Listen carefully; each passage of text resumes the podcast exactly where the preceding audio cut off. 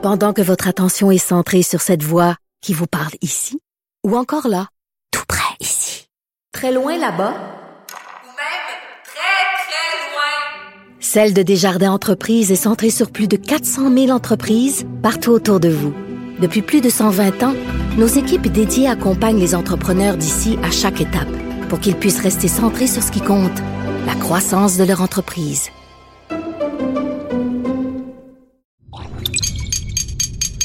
Cube Radio. Deux,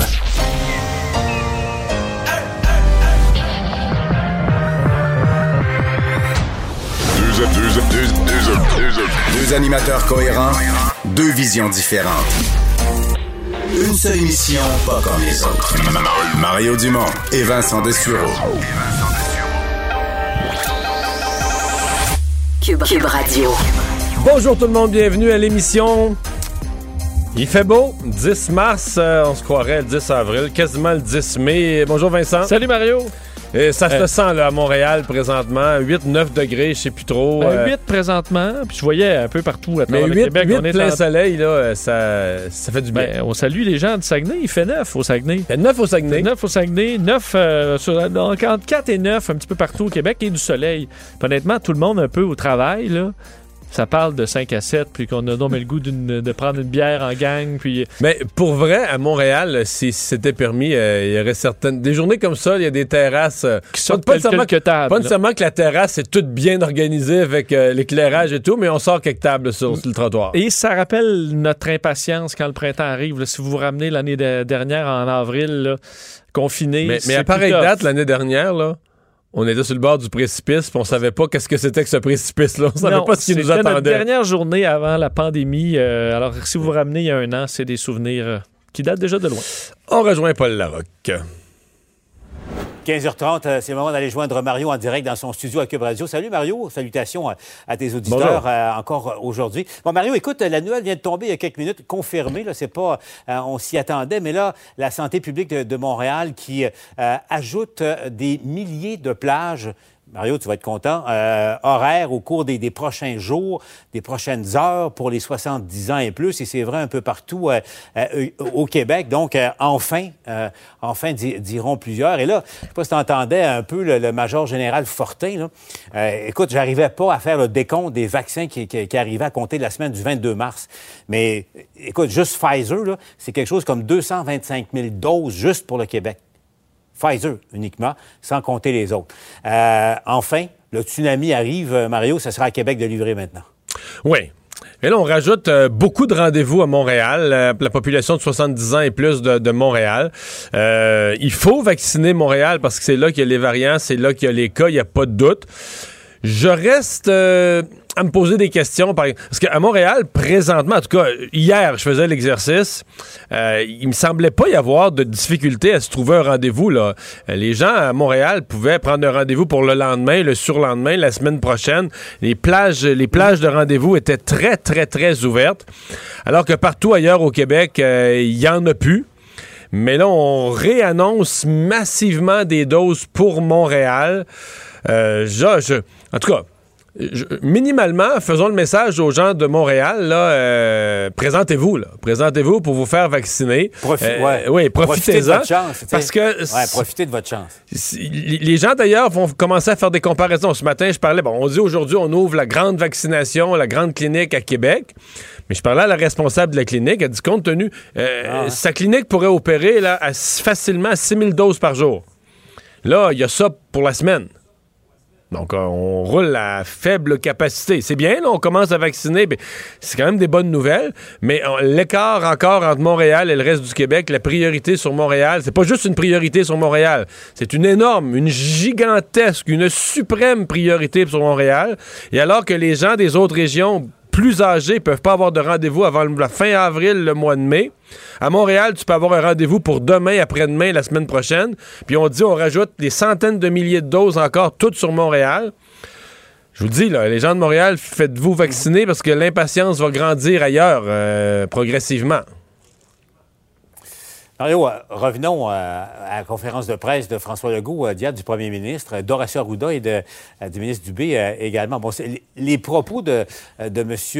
Legault là, sur l'histoire de la pratique du sport et les, au fond, les gérants d'estrade et ceux qui disent qu'il faut faire très attention à ce qu'on appelle le principe de précaution, ce qui veut dire ne prenez aucune chance pour gérer la pandémie, versus ceux qui souhaitent un élargissement des mesures, notamment dans la pratique du sport. Il y avait des, un ton de reproche du premier ministre là-dedans. Écoute, euh, question comme ça, parce que tu as, vu les partis d'opposition dire euh, attention, élevez votre jeu. Euh, Lucien Bouchard était plus grand que vous, Bernard Landry également.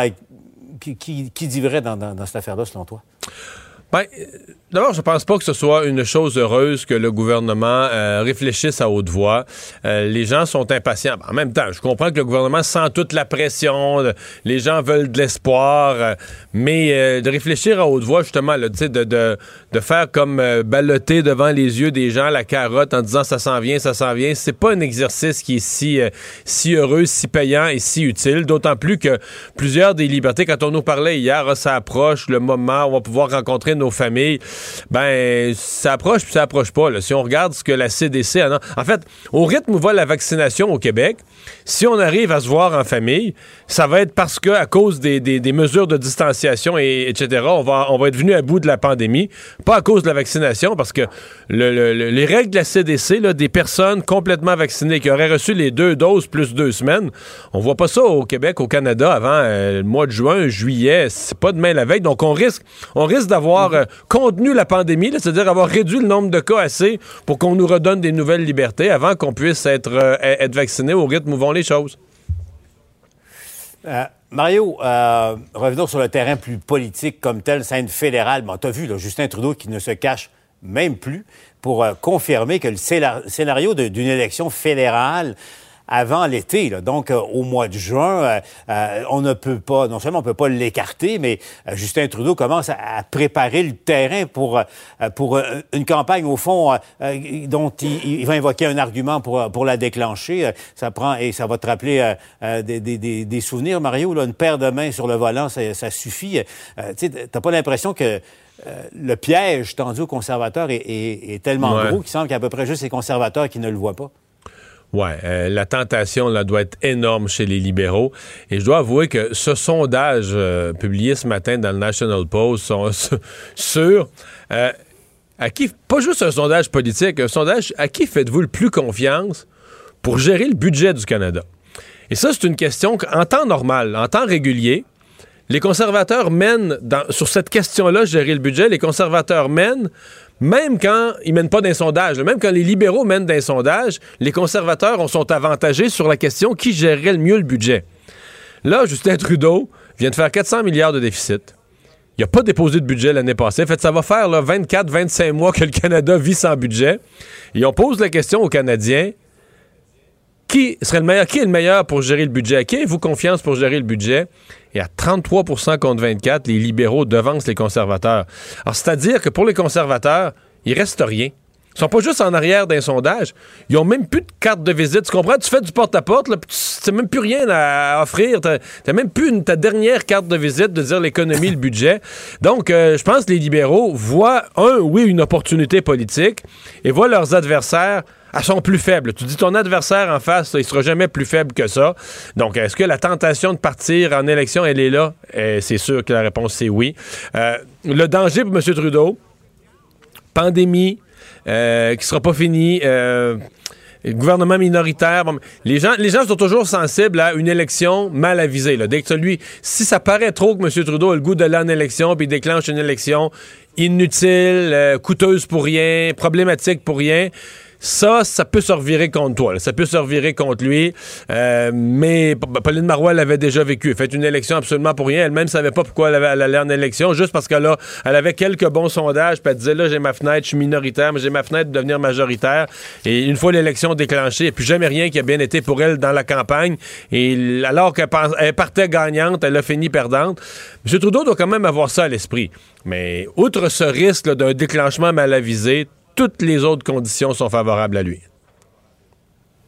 à, à suivre donc au cours des, des prochaines semaines. En terminant, à Mario, euh, euh, la crise dans, dans les forces armées. Je viens de faire une entrevue avec un, un ancien, un ancien vice-chef euh, d'état-major, à la retraite maintenant, qui avouait avoir honte avoir honte de ce qu'il apprend euh, presque jour après jour, parce que là, c'est l'équivalent du, du responsable des ressources humaines à l'état-major, vers qui il y a, il y a- il y a des soupçons d'inconduite sexuelle également. Imagine, ça fait trois, là.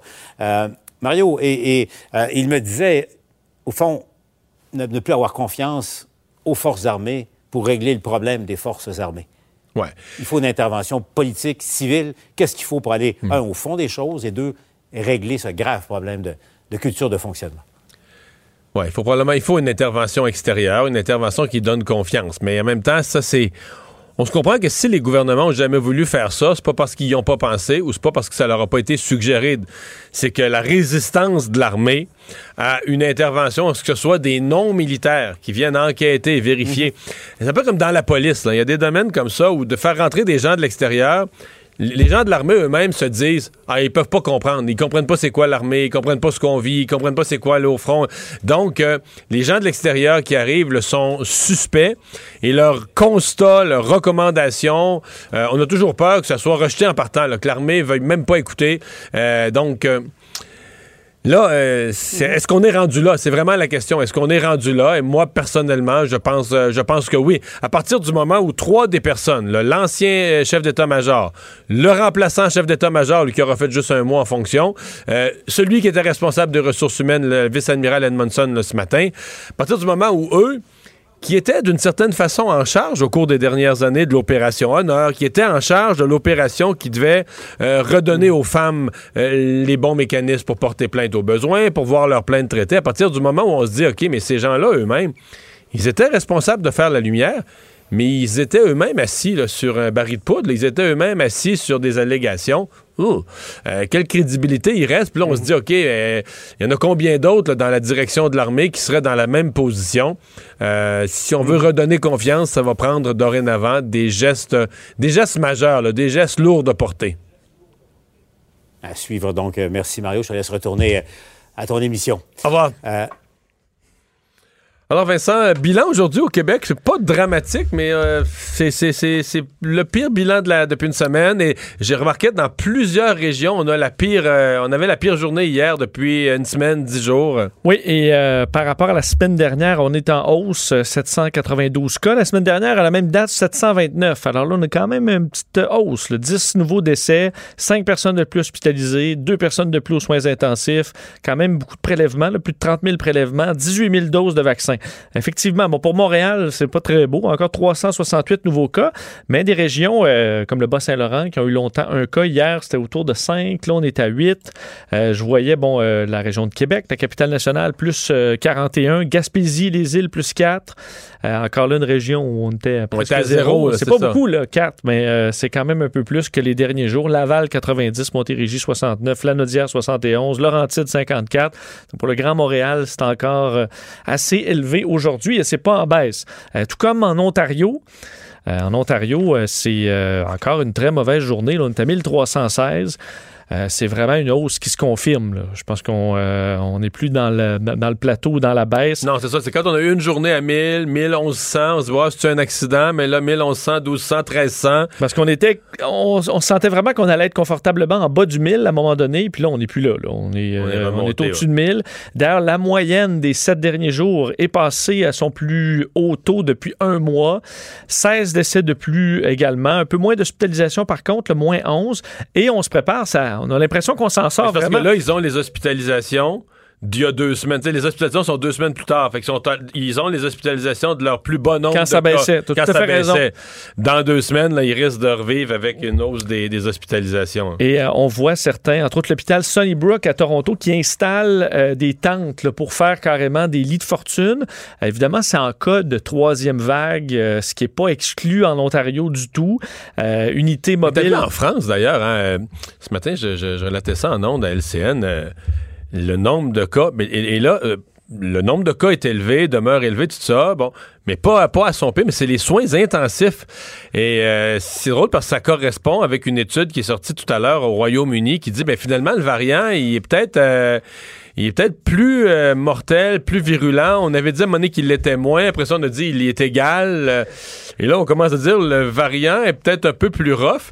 Et là, en France, c'est que c'est vraiment par rapport au nombre de cas, là, ils comprennent pas comment ça se fait qu'ils ont tant de gens, ce qu'ils appellent eux en réanimation, mais Oui. aux soins intensifs. Oui, tout à fait. En fait, euh, et cette étude-là est quand même inquiétante. On se souvient que Boris Johnson, ça fait plusieurs semaines, là, avait dit on semble avoir des chiffres préliminaires montrant que le variant britannique est peut-être plus mortel. On en avait beaucoup moins parlé par la suite parce qu'au Royaume-Uni, c'était en, je veux dire, le- le- le- le- le- les cas de COVID sont, ont baissé dramatiquement. Mais c'est en grande partie à cause de la vaccination massive et aussi du confinement très sévère.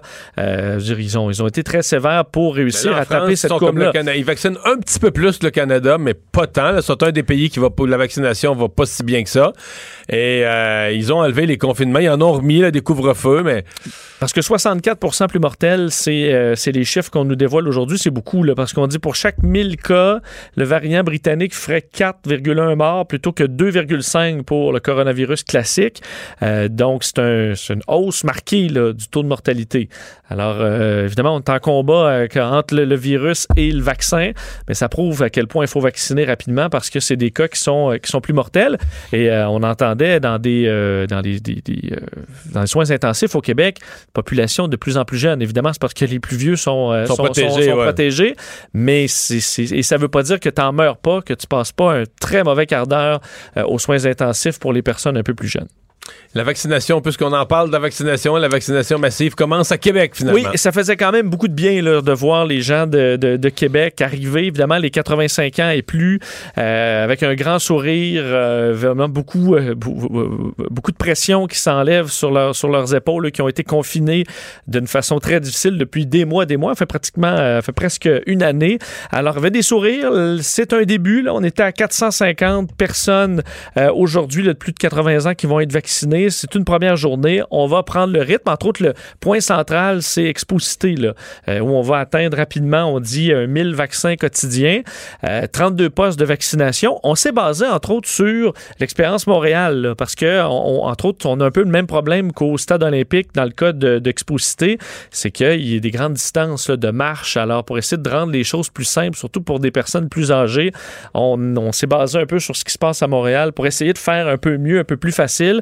Et on dit que les équipes de bénévoles, euh, les équipes de fait et, et non bénévoles, ceux qui travaillaient ce matin, euh, sont arrivés même beaucoup plus tôt, euh, très excités de faire partie de cette opération-là massive. Puis d'ailleurs, j'avais l'idée pour ceux qui ne travaillent pas encore, là, tu sais, jecontribue.ca, ça marche encore. là. Je pense que faire partie de cette opération historique de vaccination, ça peut être intéressant on s'entend que c'est moins. ben, les gens qui l'ont fait, c'était extraordinaire, mais c'est moins dur. Tu sais, disons, pour une personne qui se sent pas nécessairement cou- d'un courage ou d'une capacité les infinie. Non, ou d'aller travailler dans les CHSLD. Ah oui, ben oui, ben les gens qui donnaient ouais, leur nom pour aller travailler dans les CHSLD, au pire, où il y avait de la COVID, de la zone rouge. Mais ça, là, c'était pas pour tout le monde. Là, t'arrives, les gens sont. Ben des gens de 80 ans et plus disent quasiment que c'est le plus beau jour de leur vie, ils sont heureux. Ils euh, voient du monde, ils sortent, ils sont sais, vaccinés. ah ouais, ils se transportent en fauteuil roulant, ils vont dire merci 16 fois là, sur le trajet, tu sais. Tout à fait. Donc, je pense que ça, il faut quand même le rappeler que c'est possible. Et euh, déjà, en fait, dans les bonnes nouvelles qu'on continue. Mais je vais te faire entendre les, les, euh, ju- juste quelques personnes dans un Vox Pop que fait nos collègues de TVA ce, ma- ce matin sur euh, quelques personnes âgées qui étaient là. La première dame m'a fait particulièrement Oui. sourire. Écoutez-la. Ça me tente pas de l'avoir, mais je vais le prendre.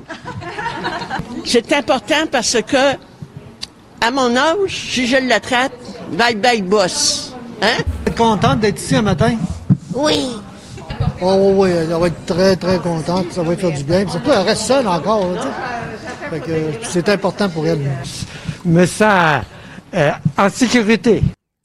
Bon, alors, euh, hein, bye bye boss. Ouais, ça va quand même une belle sourire. dose de réalisme des gens âgés, des fois, sur les, Et- les risques avec leur propre santé. Et en même temps, on peut pas dire ça parce que partout sur Terre, on a eu des exemples de, de personnes de 100 Ah, de- ans et à plus avec des santé relativement fragiles, puis ils sont passés à travers. euh, Tout à fait. C'est pas une condamnation à mort avoir la, la, la COVID. Mais disons que le risque est beaucoup plus élevé dans ces beaucoup plus âges-là. tangible. Rappelant que dans les bonnes nouvelles, il y en a quand même eu d'autres aujourd'hui pour, pour Québec. Le CIUS qui a annoncé ce matin qu'on était déjà rendu euh, pour les prises de rendez-vous à 70 ans et plus. Et je suis allé tantôt et euh, effectivement, là, on est rendu mi-avril pour un rendez-vous pour 70 ans et plus. Alors, les gens de Québec qui nous écoutent, c'est le moment là, euh, de le faire. Euh, Hier, par exemple, parce que je, je, mettons mi-avril, je trouve ça loin. Euh, c'est plus que dans plus d'un mois d'ici. Euh, et ce que la, la, la- directrice, la, responsable de la vaccination de Québec me disait ce matin en entrevue à LCN, c'est que s'ils rentrent des doses de plus, comme il semble que ça va être le cas, on pourrait. ben, c'est un peu plate pour les gens qui vont avoir pris leur rendez-vous. Tu sais, les gens qui se dépêchent aujourd'hui, ils vont avoir l'impression qu'ils prennent leur rendez-vous à la date la plus hâtive possible. Mais il pourrait y avoir des gens qui vont prendre leur rendez-vous plus tard et qui vont passer avant. Là. oui, Parce que ça se pourrait qu'on rajoute des dates. comme là. à Montréal. là. Je viens de vérifier à Montréal, là, je pouvais avoir un rendez-vous dans 5 minutes. J'avais Mais- mais c'est pour 15h40 ça, là, Vincent, tantôt, que- je vérifiais. Je, je- je- je veux pas euh, avoir l'air du gars qui crache sur le, le- le besoin de vacciner Montréal. là. Je les vois, les chiffres. Il y a beaucoup de COVID à Montréal. Mais je viens des régions, je connais les besoins. Et à un moment donné, je, je vais sur le site, je me promène, je m'amuse avec des codes postaux, je vais sur le site. Puis je me dis, OK, je suis une personne à Chicoutimi, j'ai un rendez-vous au mois de mai. J'ai 80 ans, j'ai un rendez-vous au mois de mai. Je vais à Montréal, j'ai 70 ans, j'ai un rendez-vous demain. Là, tu me dis dans 5 minutes. À ben, hier, hier après-midi, on peut avoir un Ah rendez-vous oui, pour il y a hier toute soir. la soirée, c'est libre là, au stade olympique. Là. Tu peux te faire vacciner, 70 ans et plus, pas de problème. Tu te dis, ben, c'est-tu, y a-tu un point où c'est indécent? Puis là, tu dis, qu'est-ce qui se passe? Est-ce que, est-ce y a des vaccins à Montréal? Est-ce qu'à tous les soirs, ils restent avec des vaccins qui n'ont pas été distribués pour le lendemain? Puis on en a trop? Puis est-ce que c'est parce que les gens de Montréal se présentent pas? Si c'est ça, là, euh, mettez des escouades, faites du porte-à-porte à Montréal, mettez des campagnes, achetez de la publicité, radio, télé, en ouais, Montréal, Montréal, Montréal, achetez des pancartes, réveillez le monde de Montréal s'ils se présentent pas au lieu de vaccination. Mais ça se peut pas qu'à Montréal, tu peux avoir un rendez-vous dans la journée ou le lendemain, alors que dans les régions, c'est- pas la semaine prochaine, c'est pas dans quelques jours. C'est dans, mettons, un mois et demi. C'est même plus dans la même saison, là. T'es même plus dans la même période de temps. T'es rentré au printemps, la neige. Il n'y aura plus de neige quand tu vas avoir ton rendez-vous à Montréal, hors Montréal. Oui, alors que les autres, c'est avant le coucher du soleil aujourd'hui. là. Aujourd'hui, c'est c'est ça que c'est. Euh. C'est pas de nier la nécessité d'une priorité de Montréal, c'est de dire ça n'a pas d'allure pour les gens des régions. L'écart est trop grand. Et si moi, si j'avais 85 ans, je te le jure, si j'avais 80 ans, 85 ans, puis je restais à Chicoutimi ou je restais à Rivière-du-Loup, j'appellerais mon député, je gueulerais, je, je dirais ça n'a pas d'allure. L'écart est trop grand, là. Ça n'a pas de bon sens. Est-ce qu'on a préparé les choses en fonction d'un nombre de doses qu'on prévoyait moindre?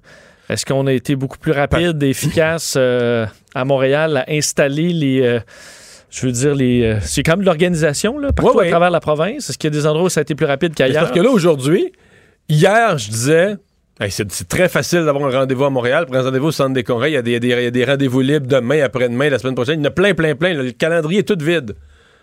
Puis là, aujourd'hui, on nous dit, ben là, on rajoute pour ces jours-ci, des centaines de milliers de doses supplémentaires à Montréal. Donc, de rendez-vous supplémentaires qui s'ouvrent à Montréal. Mais tu dis, OK, mais ils sont, sont déjà pas tous. Les qu'on va tomber on va ouvrir rapidement les, euh, les plus jeunes.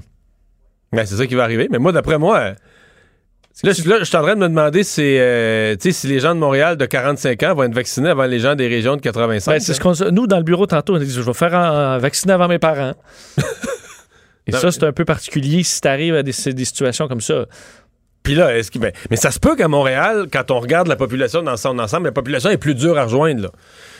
Tu t'as, t'as- plusieurs langues, t'es anglophone, francophone, t'as des gens qui parlent ni anglais ni français. Euh, mais là, si, si, si le problème, c'est que les gens de Montréal se déplacent pas, régler ce problème-là. là. Et je sais pas si tu sais, est-ce qu'on va. La prochaine strat, là, est-ce que tu vas directement au 60-70 ou tu fais 65-70? Parce que M. Legault, il parle toujours de 65 comme étant la ligne où ça commence à être dangereux. Puis moi, j'ai beaucoup de gens dans mon entourage qui ont 68-69 qui disent, moi, me faire vacciner en même temps qu'un 61, euh, sachant que là, tu tombes dans date, des dans- populations plus grandes aussi. À date, on est dans des strates de 5 ans, du coup. Je pense qu'on va continuer comme ça, je sais pas trop. Ça ferait plus de sens, euh, selon moi. D'ailleurs, la dernière bonne nouvelle pour ce qui est de, de Québec, c'est qu'on a annoncé aussi les premières doses d'AstraZeneca. Quoique je dis bonne nouvelle, mais j'entends déjà des gens dire Oh non, pas l'AstraZeneca, il est moins efficace. Il est là. efficace, l'AstraZeneca. Euh, mais les premières livraisons, euh, enfin, la première livraison est arrivée, 8000 doses, et on va évidemment distribuer ces doses-là euh, à domicile aux personnes de 60 ans et plus qui reçoivent déjà des- du soutien à domicile, des gens qui ont des euh, de, bon, euh, défis de santé mentale ou des problèmes de, de santé physique qui les empêchent de pouvoir sortir ou, ou de circuler. Alors, euh, l'AstraZeneca va être parfait pour ça. À Québec et à Ottawa, là, on s'intéresse à Québec, la directrice, la vérificatrice générale, pardon, à Ottawa, le, le- le directeur euh, du budget. Des gros chiffres. Mais on s'intéresse à l'argent qui est versé pour la pandémie. C'est des sommes euh, Impensable. Tout à fait. En commençant par le Québec, le gouvernement du Québec qui, on sait, va investir près de 21 milliards pour la lutte à la COVID. Ça inclut euh, un peu toutes les facettes. Passé à l'économie. Exact. Passé, en fait, jusqu'en 2022-2023. là, On parle subventions aux entreprises, autant que des prêts, de l'achat d'équipements de mesures de protection. Ça, c'est presque 5 milliards de la facture, euh, de l'embauche, majoration salariale, devancement de projets d'infrastructure. Tout ça, c'est 21 milliards. Euh, évidemment, c'est des sommes euh, immenses, de sorte que la vérificatrice générale va faire enquête sur ces dépenses-là. Quand on dit faire enquête, ça veut pas dire qu'on soupçonne qu'il y ait des malversations. c'est- vérifier tout ça. là. Vérifier tout ça parce Puis que Il y a de tout là-dedans. Il y, a des- il y a des enquêtes d'optimisation, c'est-à-dire il y a des endroits où on va regarder est-ce qu'on fait les bonnes choses, est-ce qu'on le fait bien, est-ce que c'est utile, etc. Euh, dans d'autres cas, oui, on va vérifier carrément des contrats, des contrats d'approvisionnement. Exemple, les contrats de gré à gré qui ont été donnés d'urgence. Euh, c'est pas parce qu'ils sont de gré à gré qu'ils n'ont pas de règles. C'est pas parce que t'as pas le temps de faire un appel d'offres, faut que tu achètes des masques vite, qu'il n'y a pas certaines règles à suivre. Tout à fait. D'ailleurs, je vais faire entendre un petit extrait de, de la vérificatrice générale lors de son point de presse aujourd'hui, Guylaine Leclerc. Est-ce qu'on a encore besoin d'autant de CHSLD et de euh, maisons des aînés? C'est quelque chose qu'on va regarder. On va regarder leur planification. Est-ce qu'ils ont planifié en tenant compte des besoins futurs? Est-ce que les achats ont été faits adéquatement à un prix acceptable compte tenu de la crise? Est-ce que les inventaires sont euh, correctement comptabilisés, sécurisés? Euh, Est-ce qu'ils ont été euh, versés distribués de façon équitable entre les établissements? Est-ce que l'éducation à distance avait été euh, mise en place de façon appropriée? Et certains programmes qui euh, commencent à être mis en place, là, entre autres de réinsertion d'emploi, vont être analysés eux plus tard, là, parce qu'on n'en est pas là. Et au fédéral, rapidement, tu le disais, le directeur parlementaire du budget qui annonce, c'est pas une grande surprise, en fait, ça paraît évident là, que c- c- la prochaine année financière va coûter moins cher que Une chance. 2020-2020. Une chance, effectivement. En fait, on parle d'une baisse des dépenses liées à la pandémie de 86 On a été dans des quantités euh, d'argent, évidemment, absolument astronomiques, euh, avec des dépenses, on sait, de 342 milliards euh, de dollars qui sont évalués. Euh, donc, une baisse importante parce qu'évidemment, les programmes de soutien, entre autres, à l'économie, aux entreprises, aux Ça va citoyens, s'estomper ça va s'estomper de façon quand même euh, importante. C'est la chute qui est prévue. Donc, on dit gouvernement, on, on pourrait dépenser autour de 23 milliards de dollars euh, au cours de À l'année à venir. une grosse partie de la dépense COVID du fédéral pour l'année 2021-22, l'année prochaine, ça va être les vaccins. là. Tout à fait. Parce que c'est Ottawa qui paye les vaccins pour tout le pays. Là. Et Ça, ça euh, va être- on sait qu'on les paye pas euh, en rabais. Non. Culture et société.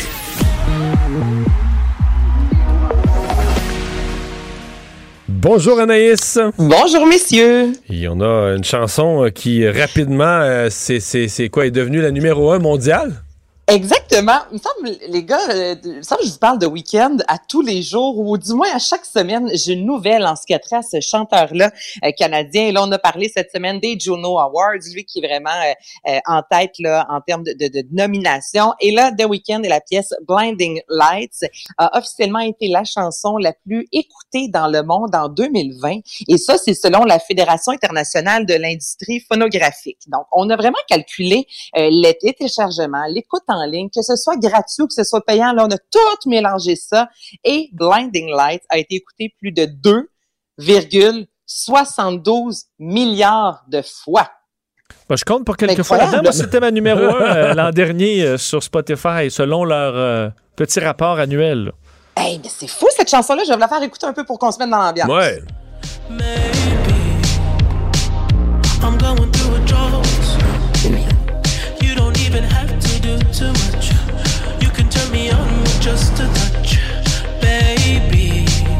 j'en connais un, moi, de week-end, là, avec le. On a parlé aussi, évidemment, du Super Bowl, euh, ces ventes qui ont augmenté de 2 à 300 C'est par vrai. endroit. Euh, Il y en a un pour qui 2021, là, tu on dit que hein, la COVID a été difficile pour plusieurs artistes, mais lui, honnêtement, il n'est pas là-dedans. Il n'est pas du tout Et- dans ces artistes-là. là. Et euh, elle vieillit bien. Je trouve souvent des tunes qui jouent de même toute l'année. T'es plus capable de les entendre pour 15 ans. Euh, Celle-là, je trouve que. On se tente- on se tente pas trop. Par contre, On ces nouvelles chansons, ça lève pas autant. Là. On verra si Non, le non, c'est week-end peut, peut répéter Vincent, c'est l'exploit. comme si euh, il a mis la barre haute avec cette chanson-là, mais tu sais, le vidéoclip aussi, où il est dans sa voiture, là, tout en sang, tu sais, ça aussi, les gens voulaient voir aussi le vidéoclip. Donc, c'est l'artiste qui est en première position. En deuxième position, avec 2,34 milliards de téléchargements, on est Dance Monkey et Tones and I.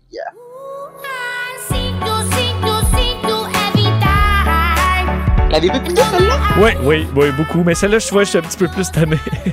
Ah ouais, Ah, on se tente plus, hein? Ouais, on a fait le tour. c'est le seuil de tolérance un peu plus court. Moi, je, témoigne de sa face. il a l'air- je pense qu'il est tanné pas mal. Ah oui? OK, bon, ben, ben ça, on va changer de chanson. Moi, je vais vous avouer que la troisième est dans aucune, mais aucune de mes playlists. Ah non, vous hein? me direz-vous, The Box et Roddy Rich. I had the Draco with me, Dwayne Carter. Lot of niggas out here playing, ain't ballin'. I done put my whole arm in the rim, Vince Carter. And I know Poppy get a key for the Ben, ça, c'est le numéro 3.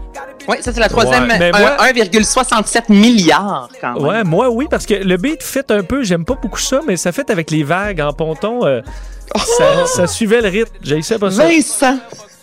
T'es rendu là, t'as C'est- choisi c'est les très chansons en- estival, en, ouais. conséquence des vagues? Pas moi. Je la connaissais pas, celle-là. Je Ben, dois écoute, avouer. euh, je vais t'avouer, Mario, que moi, je connaissais un peu Roddy Rich pour avoir entendu, évidemment, parler de lui euh, en 2020, mais jamais j'aurais pensé que la chanson The Box allait euh, se retrouver en troisième Hmm. position. Et ensuite, on retrouve Dua Lipa et Saint-Jean. Bon. Ben, euh, bravo à Doua. Bravo à Doua. Parle-nous de Space Jam 2, cette controverse là, concernant la disparition de Pépé le putois. Pépé le putois, cette fameuse moufette-là, euh, messieurs, qui est en fait un personnage qui passe son temps et de manière très insistante, faut l'avouer, euh, à tenter de séduire la chatte Pénélope. Et je dis tenter de séduire parce que très souvent, Pénélope n'a pas envie d'être là et Pépé insiste, quand, insiste, d'ailleurs, quand. Pénélope veut pas se faire euh, embrasser, elle est assez souple là, pour plier son dos et se reculer la tête. Oh oui! La- Pénélope à la souplesse. Et là, justement, je vais vous faire entendre un extrait qui, qui est paru là, il y a une quarantaine d'années, justement, où Pépé le putois euh, prend Pénélope dans ses bras, elle veut rien savoir, et là, il l'enferme dans une pièce, tente d'ouvrir une bouteille de champagne pour la séduire, et là, celle-ci, ce que vous allez entendre, c'est elle veut se sauver, déchire les murs, et là, plus elle essaie de se sauver, plus Pépé, de son côté, a son petit accent français disant qu'elle a peur et s'approche d'elle avec sa bouteille. Il y a honnêtement quelque chose de malaisant quand tu vois cette scène-là, je vous fais entendre ça. Chez de chez. Huh? So, she is afraid of herself, this highly seasoned one. Come, my little, you are afraid of yourself. Return to my arms.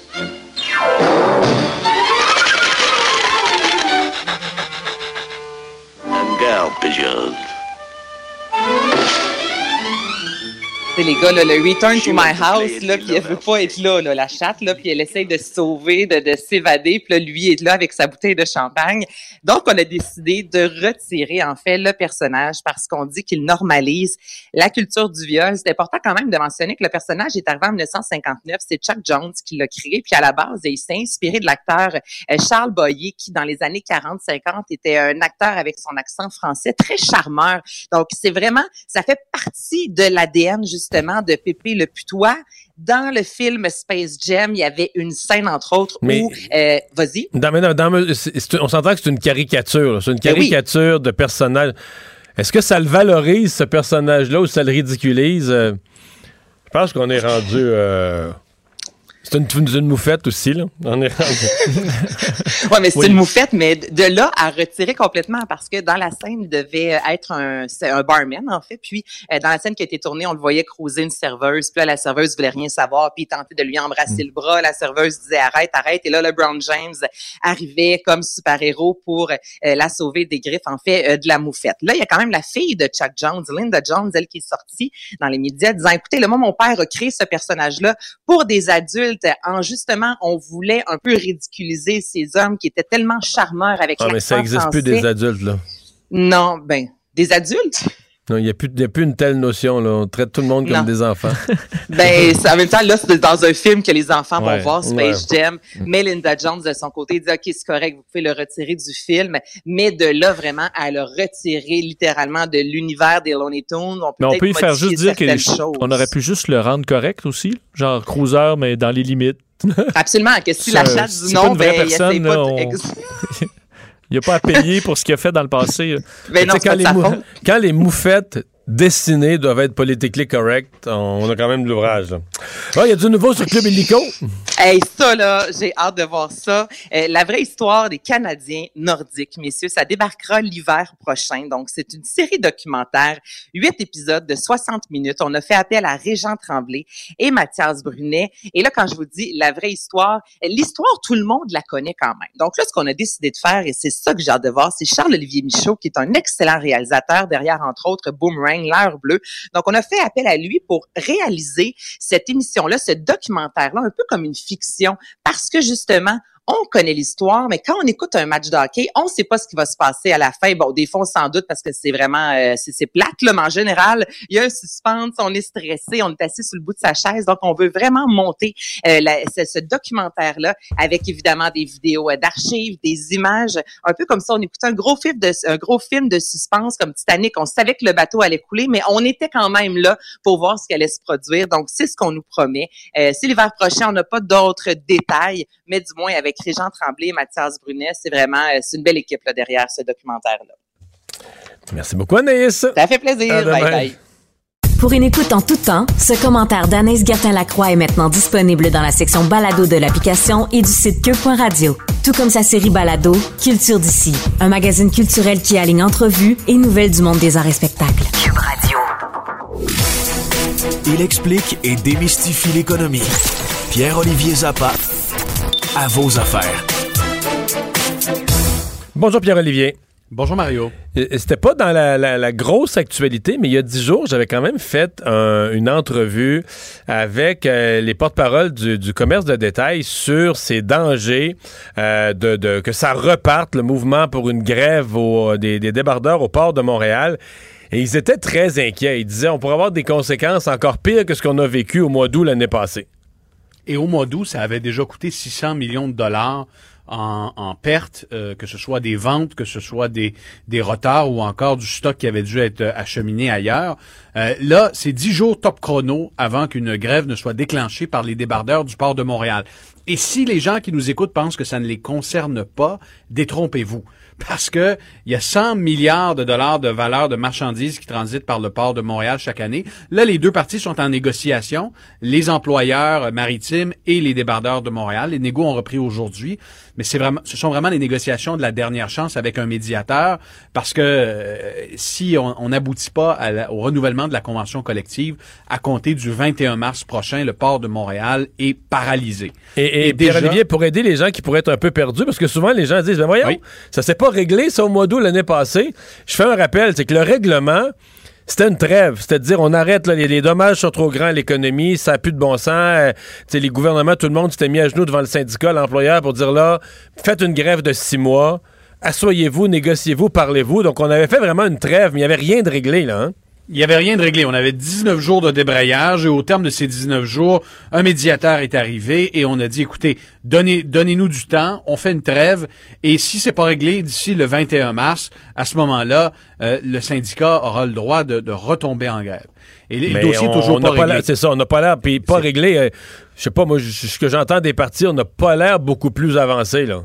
Non, non, c'est le statu quo et, pour l'instant, la, la nervosité et, et ce soir à l'émission à vos affaires, je vais présenter des réactions de plusieurs euh, chefs et porte-parole d'entreprise. Un exemple, la SAQ, la Société des alcools, a déjà commencé à faire des provisions, à acheminer du cargo, donc du vin qui vient par exemple de l'Europe au port de Saint John ou celui d'Halifax et non celui de Montréal, parce que dix jours ça vient vite, Mario, là, pour euh, euh, pour euh, enlever le stock d'un container et puis le, mettre dans un camion, là, ça peut prendre 5-6 jours, donc il y a plus de temps à perdre. Euh, il y a des, euh, des, des entreprises spécialisées dans le secteur médical. Je pense à Valgui Transport. Ce sont eux qui sont responsables de la distribution des tests COVID au Québec. Les tests COVID arrivent par bateau. Déjà, on, on achemine ces tests-là euh, dans d'autres ports ailleurs et on va les chercher par camion. Ça fait exploser de 20 fois le prix euh, de la logistique entourant les tests COVID au Québec. Déjà, là, à l'heure où on se parle, à 10 jours de la grève, euh, il y a deux PME sur cinq au Québec qui soit exportent, soit importent du stock par le port de Montréal. Je parlais également avec les, entreprises spécialisées en technologie médicale. Les, les- les produits qui sont utilisés pour les dialyses transitent par le port de Montréal et ça pour tout le Canada. Et là, on est en train de trouver une solution. L'association de la construction est, également très, très inquiète parce que euh, il y, a- entre autres les panneaux de gyps qui euh, transitent en partie ou en totalité par le port de Montréal, ça risque de, de pousser encore à la hausse le prix des matériaux de construction qui est déjà très élevé euh, à l'heure actuelle. Donc, euh, il y, a, y a des inquiétudes qui sont très vives et ce soir, je vais vous présenter ces réactions-là, puis on aura une entrevue avec euh, l'administration portuaire de Montréal aussi. Et justement, sur les matériaux, euh, la température est printanière, on a probablement plein qui pensent déjà à leur patio, leur nouveau gazebo, mais on, on va faire le saut là, pour la saison qui arrive. Ah non, mais c'est- devenu, et, et puis souvenez-vous, on en a parlé il y a, il y a- il y a trois semaines environ, là, euh, mais ça continue d'augmenter. Et pour le plaisir, j'ai demandé à cinq menuisiers charpentiers de me faire une, euh, une évaluation, euh, un devis pour une terrasse gazebo de 14 pieds par 16 pieds. Et j'ai demandé que ce soit réalisé en bois traité euh, et que ce soit solide, que ce soit une belle construction. Alors, je vais vous donner un, un choix, messieurs. Euh, question quiz, trois choix de réponse. Euh, quelle était la plus basse soumission parmi les cinq menuisiers charpentiers pour une terrasse 14 pieds par 16 pieds dans une cour arrière? Est-ce que c'est Mais A, 10 000 dollars? Là, t'as un gazebo, là, donc il y a un toit, là. Il y y a un toit en, en acier. Il y, a OK. un, il y a un toit en, acier en- légère pente. Alors, euh, est-ce que c'est A, euh, 12 000 B, 18 000 ou C, 29 000 Mais le 29 000 c'est Ça paraît beaucoup, T'as un là. chalet, là, ouais. Euh, fait Oh. 14 par 12? 14 par 16 14 par pieds, 16? Toit d'acier. 14 par 16, euh, et en bois 5 000 traité. le mois, 5 000 le mois. Je sais pas comment tu peux aller. Ben, entre 12 et 18. Moi, j'aurais mis entre 12 et 18, là. En 12 Je et sais pas- 18, Mario, c'est c'est c'est si tu le fais con- si, si tu es là peut-être en tant que helper, mais la plus basse soumission obtenue est 28 600 dollars. Puis la plus chère? La plus chère est à 33 000 Et tu avais raison, c'est le prix d'un chalet. Là. Je veux dire, c'est le prix. euh, C'est le prix d'un bout Bon. comme on se l'est dit. Mais c'est extrêmement cher. Et là, là, il y a plusieurs idées qui circulent. Il y en a une qui me fait peur un peu. Là, On verra au cours des prochains mois. Mais imaginez si à un certain moment, il y a des quincailleries qui vont nous dire, des grandes bannières, je ne les nommerai pas, mais l'idée circule. Ben là, il y, a un, il y a un moratoire, il y a un quota. Les clients ne peuvent pas acheter plus de temps de bois traité pour l'été parce que on va en manquer.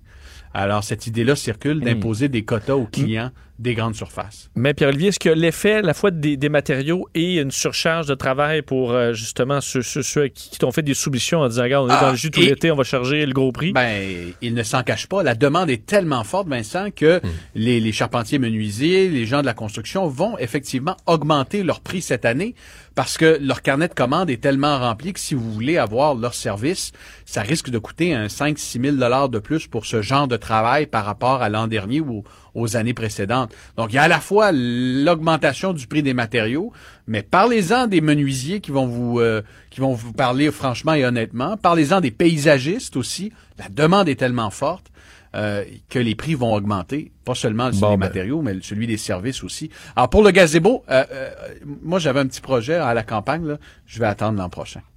Mais là, tu m'as découragé. On fera pas de travaux, on va voyager cet été. Ah, ben non, ben non, ben non, ben non, on peut pas. Salut Pierre-Olivier. ciao, ciao. Pendant que votre attention est centrée sur vos urgences du matin, vos réunions d'affaires du midi, votre retour à la maison ou votre emploi du soir, celle de Desjardins Entreprises est centrée sur plus de 400 000 entreprises à toute heure du jour. Grâce à notre connaissance des secteurs d'activité et à notre accompagnement spécialisé, nous aidons les entrepreneurs à relever chaque défi pour qu'ils puissent rester centrés sur ce qui compte, le développement de leur entreprise.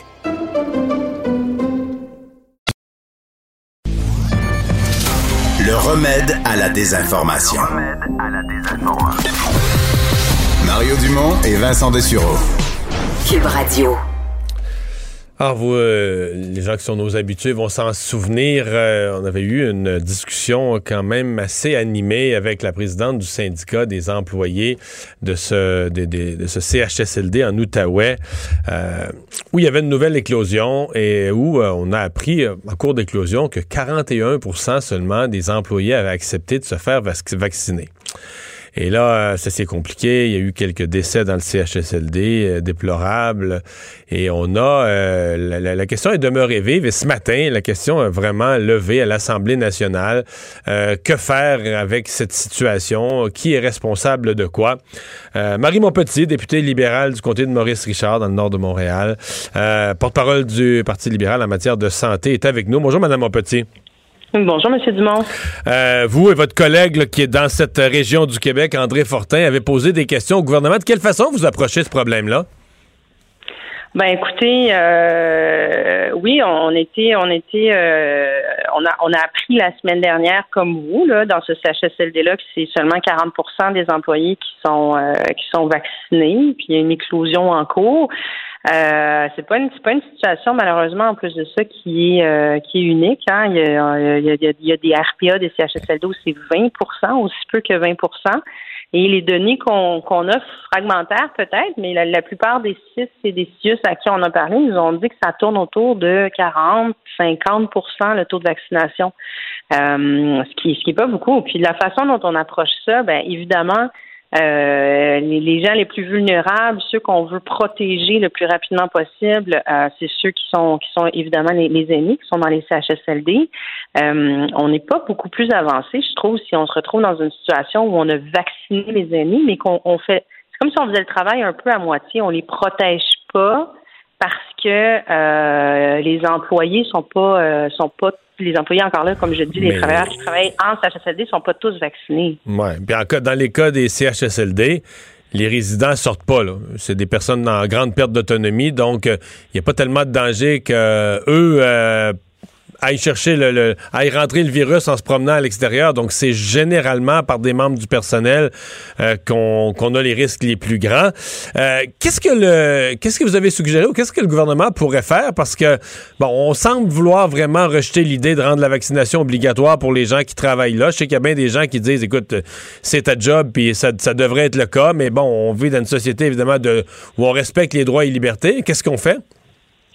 Ben déjà, euh, déjà, de prime abord, là, moi aussi, je, je veux pas lancer la, la, la, la pierre nécessairement sur euh, sur les sur les employés. Il y a des préoccupations, il y a des inquiétudes pour toutes sortes de raisons, mais c'est la responsabilité du gouvernement qui acquiesce, du ministre de la Santé, de la ministre des Aînés, Marguerite Blais, de venir protéger les patients puis les résidents qui sont en CHSLD. Puis ça, pour le faire, il faut absolument qu'il euh, qu'il sensibilise, au moins, tu sais, qu'il favorise euh, la vaccination chez les employés. Premièrement, euh, Mais c'est pas simple le parce que portrait- c'est- ces gens- si ces gens-là ont lu, parce que j'essaie de voir euh, il- la présidente comment on, du peut, syndicat. comment on peut débrouiller tout ça? Ben, parce que la présidente du syndicat m'a dit que les gens, là, ils ont lu des inquiétudes. Ça veut dire qu'ils sont sur les sites de fausses nouvelles puis ils se partagent ça, des gens qui travaillent dans le réseau de la santé. C'est décourageant pas à peu près. Et sur ces sites-là, on, on leur dit, ben, plus le gouvernement va te pousser à te faire ça, à te faire vacciner, plus tu devrais repousser ça du revers de la main. Donc, euh, qu'est-ce que fait le gouvernement? Mais là, vous allez être content déjà. La, la, la présidente du, du syndicat à laquelle vous faites référence, elle vient tout juste, tout juste de dire qu'elle s'alliait à l'employeur euh, au CISO, justement, pour euh, une initiative pour encourager la vaccination. Ah, mais elle l'encourageait déjà. Non, quand je lui ai parlé, là, euh, je, je me suis pogné avec un peu, mais pas là-dessus. là. Elle encourageait totalement la vaccination.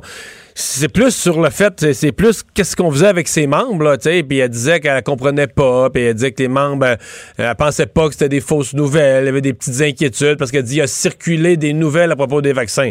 Ben, ils ont circulé où ces nouvelles-là? Ils ont circulé des conneries qui ont circulé sur Facebook. Il n'y a, pas de scientifiques qui ont circulé des informations inquiétantes à propos des vaccins là. Euh, sur des millions de vaccins donnés. Mais c'est non, non, elle, elle a toujours été la- au niveau syndical, ils ont toujours été impeccables à encourager la vaccination, mais leurs employés les écoutent pas? Ben, je pense que je pense qu'il y, a- trois choses qui devraient être faites rapidement. Puis quand je dis rapidement, moi je trouve que le gouvernement du Québec encore là-dessus, il est déjà en retard. Ça fait trois mois et demi que la campagne euh, est commencée.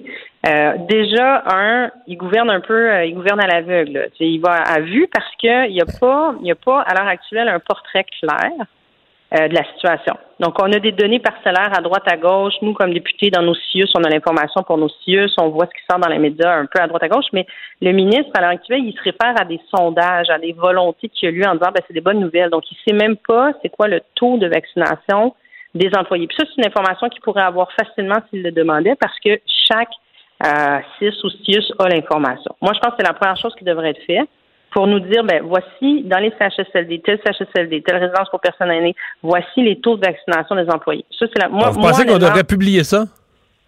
ben moi, je pense que de façon transparente, ça devrait être. Ça, c'est la première chose. Parce Ouais. que encore, tu sais, pour, pour, pour- faut poser un diagnostic avant de donner le médicament, je vais le dire comme ça. Mais dans un deuxième temps, il faut faire des campagnes de sensibilisation. Tu sais, quand je regarde, euh, je regarde par exemple, je, je vous donne deux exemples au Canada. là. Je disais ça ce matin, la Colombie-Britannique, depuis un mois, ils sont partis de la même situation que nous à l'automne. Des, des, des, euh, des, des commentaires euh, des employés qui étaient faits sur la qualité des vaccins, sur le fait que la deuxième dose était reportée. Les, les, tout le monde, tout le monde navigue un petit peu sur les mêmes, les mêmes préoccupations au départ. La Colombie-Britannique, il y a un mois, 90% des employés en CHSLD vaccinés. L'Ontario sont déjà rendus à 70% aussi depuis un petit peu plus qu'un mois. Euh, comment ça se fait que ça n'a pas été fait? Pourquoi il n'y a pas de campagne de sensibilisation ici? Tu sais, il faut aller leur parler, il faut, démystifier euh, ces informations-là, mais faut, faut au moins faire quelque chose. Puis à l'heure actuelle, euh, c'est un peu là, c'est parce que les, chiffres sortent qu'on dirait que tout d'un coup, tu sais, c'est tout le temps en réaction. C'est ça qui est très dommage. Et euh, ben, faudrait pas se retrouver, comme je disais, dans une situation où là, il y a des éclosions. Puis vous l'avez vu là, à Lionel Aymon euh, en Outaouais, il y a eu un cinquième décès hier. Euh, c'est sûr que ça, crée des situations où on, on- en tout cas, ça, ça optimise pas la sécurité dans le fond de, de la démarche. Si on élargit euh, la campagne de vaccination en général, est-ce que vous êtes satisfaite de ce que vous voyez? Ben, on aurait souhaité que ça aille, euh, ça aille plus vite, hein, ça c'est sûr. Euh, tout le monde a hâte de reprendre une vie. euh, ça fait un an qu'on est en pandémie. Là, tout le monde a hâte de, de, de passer à la prochaine étape, euh, de revoir les grands-parents, euh, de revoir ses proches. C'est sûr que ça va pas très vite. Je comprends qu'il y avait un enjeu de disponibilité de doses aussi.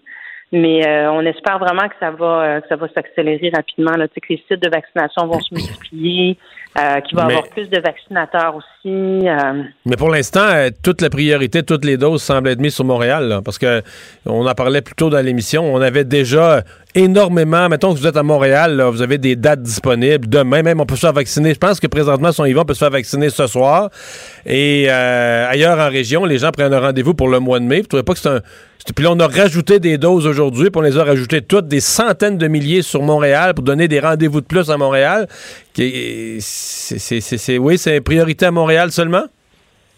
Ben, il y a de l'information peut-être qu'on qu'on n'a pas sur la situation épidémiologique. Pour moi, c'est, vous nous avez entendu demander beaucoup au cours des derniers mois les avis de la santé publique, les projections. Euh, Là, on entend des, on entend un discours un petit peu confus de la part du, premier ministre que, que on vit d'espoir, euh, on regarde vers l'avant, mais qui aussi, on sent qu'il y a une grosse préoccupation sur la question des variants à Montréal.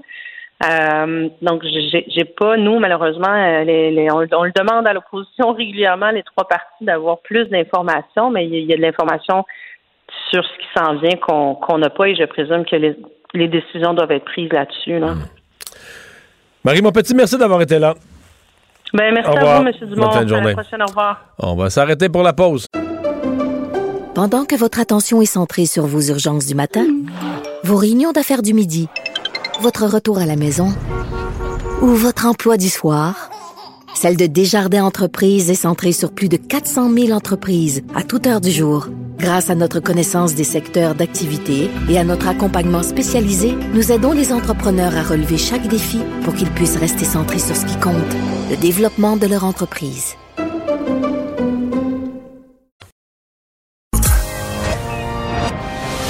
Mario Dumont, un vent d'air frais. Pas étonnant que la politique soit sa deuxième nature. Vous écoutez Mario Dumont et Vincent Dessureau.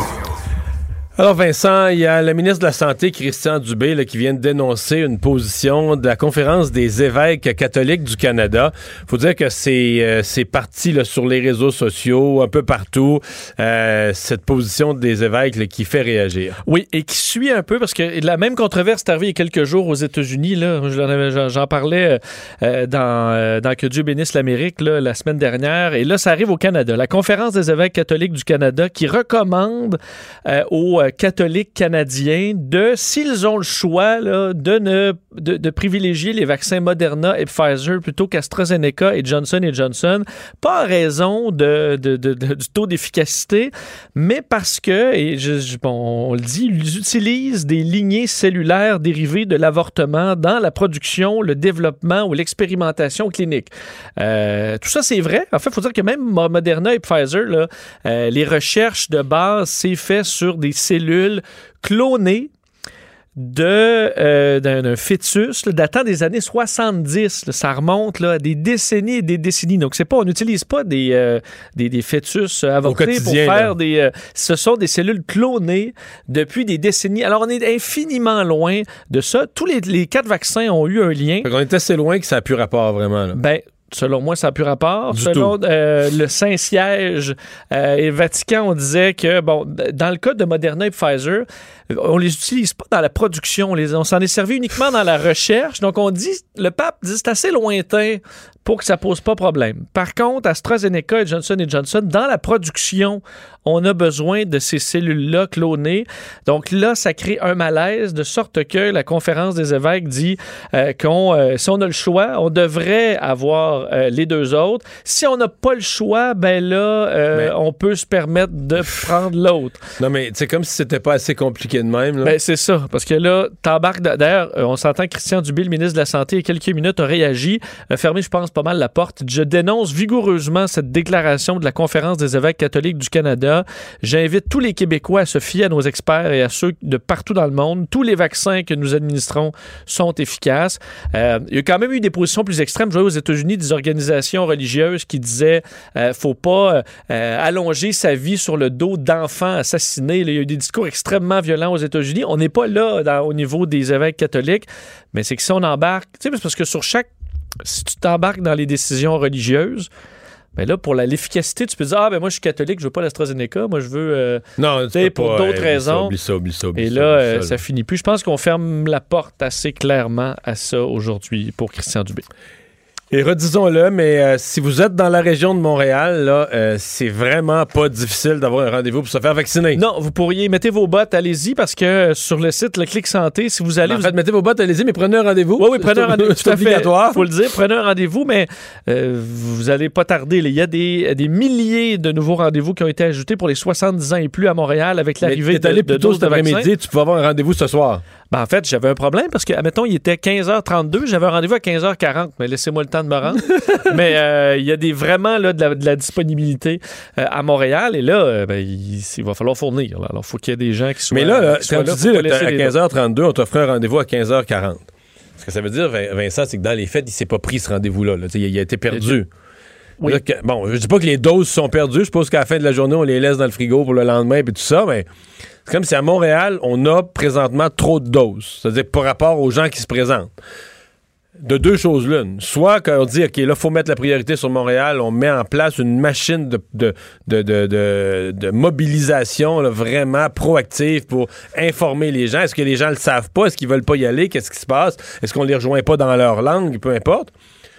Mais sinon, parce que là, on vient de rajouter des centaines de milliers de doses pour des centaines de milliers de rendez-vous à Montréal, alors que les rendez-vous semblent pas se remplir. En tout cas, limite de pas se remplir. Ben, le problème semble pas être euh, de manquer de doses loin de là. Là, Là, en ce moment, on- ce soir, c'est de manquer de personnes. On manque de personnes à vacciner. Oui. Et on voit quand même que euh, la, la vaccination s'accélère à Montréal. Mais on se questionnait pour les régions, est-ce qu'on peut s'attendre à ce qu'il y ait euh, le même effet en région aussi et que rapidement on débloque euh, au fil des jours des nouvelles, des, des nouveaux rendez-vous? faudra être à l'affût pour ceux qui n'ont pas encore leur rendez-vous, je pense. Des scènes euh, vraiment très émouvantes, en même temps dérangeantes. Euh, ça a été capté parce que la famille l'a souhaité. La famille, voulant témoigner de la situation, a demandé la présence des, caméras de TVA. Mais une femme euh, malade, l'emphase terminale, qui faisait ses adieux. Oui, c'est une histoire vraiment, vraiment très, euh, très touchante, très triste, là, dans une maison de soins palliatifs, la maison Solicane à Alma. Une dame de 66 ans seulement, atteinte d'un cancer généralisé, s'appelle Justine Bouchard. Voulait voir sa famille, évidemment, euh, comme dernière volonté. Euh, et euh, on a dû la sortir à l'extérieur sur son lit d'hôpital pour rencontrer ses proches pendant une vingtaine de minutes. Si vous voyez les images ce soir, vous voyez un micro de TVA, c'est pas la journaliste est allée se faufiler dans ce moment d'émotion. Tu le disais, c'est Mme Bouchard elle-même qui a demandé à ce que les médias soient, là pour livrer un message au gouvernement parce qu'elle trouve ça inacceptable, de un, de se retrouver dans le stationnement pour ce dernier moment en famille et aussi en raison de la limite, parce qu'on la limite à 10 personnes sur sa liste de visiteurs. Elle a 12 frères et sœurs et c'est sans compter ses enfants, 6 petits-enfants. Donc, il a dû avoir une sélection extrêmement difficile des gens qui allaient lui faire ses derniers je adieux. pensais qu'en en- en soins palliatifs, c'est peut-être le lieu, parce que les soins palliatifs, dans ce cas-là, ont lieu dans un centre hospitalier. Parce que généralement, en soins palliatifs, les règles sont beaucoup plus souples. Moi, je l'ai vécu dans les derniers mois, euh, alors qu'on était en zone rouge. Un décès en soins palliatifs, et c'était, on, on rentrait, euh, c'était vraiment plus souple. Oui, il y a un nombre de personnes à la fois, mais Oui, ça me être quand même beaucoup plus souple qu'ailleurs. Euh, des proches aussi qui sont passés par là récemment Évidemment, pas eu ce il y a- problème. il y, a toutes les mesures sanitaires là, dans la maison, de soins palliatifs, parce qu'il y a du personnel et tout ça. Mais une fois dans la chambre avec la personne, là. Je veux dire, la personne est en soins palliatifs. là, elle est là pour décéder d'une journée à l'autre. Fait que Je veux dire, on capote moins avec la COVID. là. On n'est pas en si grande crainte. C'est une bulle à la fois. Il n'y a, il y a pas de danger Ben pour la personne qui, qui est sur le point de décéder. Effectivement, je vais vous faire entendre un extrait de cette dame-là, Justine Bouchard, et de son fils, Patrice Raté. Euh, C'était un peu plus tôt aujourd'hui. Ça n'a pas de bon sens. Puis, de- je suis dans ses derniers instants de vie. Dans quelques secondes, euh, je suis plus là. Puis, demander au monde là, de faire des, des efforts de même, là, ça n'a pas de bon sens. Oui, je les aime, mes petits-enfants. Ils est obligé. En 2021, voilà ses petits-enfants. Dors! de choisir dans la, la famille qui, qui peut venir la voir, puis qui qui peut pas venir la voir. Ça marche pas, ça. C'est pas des choix à faire, ça. Et là là. Et plusieurs ne l'avaient pas vu depuis euh, le 25 décembre. Donc, il y en a qui ne l'ont pas vu depuis le, le- le mois, le mois de décembre. Et euh, la famille qui estime que ces, ces règles-là là, sur les visites euh, manquent d'humanité. Alors, qu'on peut faire mieux, euh, on, on l'espère. Ben, c- dans le domaine des soins palliatifs, de la fin de la vie, là. Ben, c'est ça. C'est, c'est quand les, les- quand la soin, les soins palliatifs, je pense que c'est plus facile quand c'est dans des maisons de soins palliatifs que quand on est en milieu hospitalier où là, on est pris avec des. Y a bien des choses qu'on peut, qu'on peut reporter en disant les fera, tu sais, un souper enfin en gang. Ça, ça arrive une fois. Là. Ouais. Euh, vote sur euh, le, le plan de sauvetage de l'économie américaine. Euh, Joe Biden qui a passé son plan. Oui, c'est quand même énorme. euh, donc, ce plan de sauvetage de 1900 milliards de dollars qui est passé donc à la Chambre des représentants aujourd'hui. Approbation de deux- par 220 voix contre 211. Euh, c'est une victoire pour Joe Biden en grande partie. Il faut dire qu'on avait laissé quand même des, des, des, parties importantes qui avaient été promises par Joe Biden, entre autres le salaire minimum à 15 dollars. On a dû passer par-dessus ça en raison, même pas en raison des républicains, en raison de démocrates plus conservateurs qui voulaient pas de ça.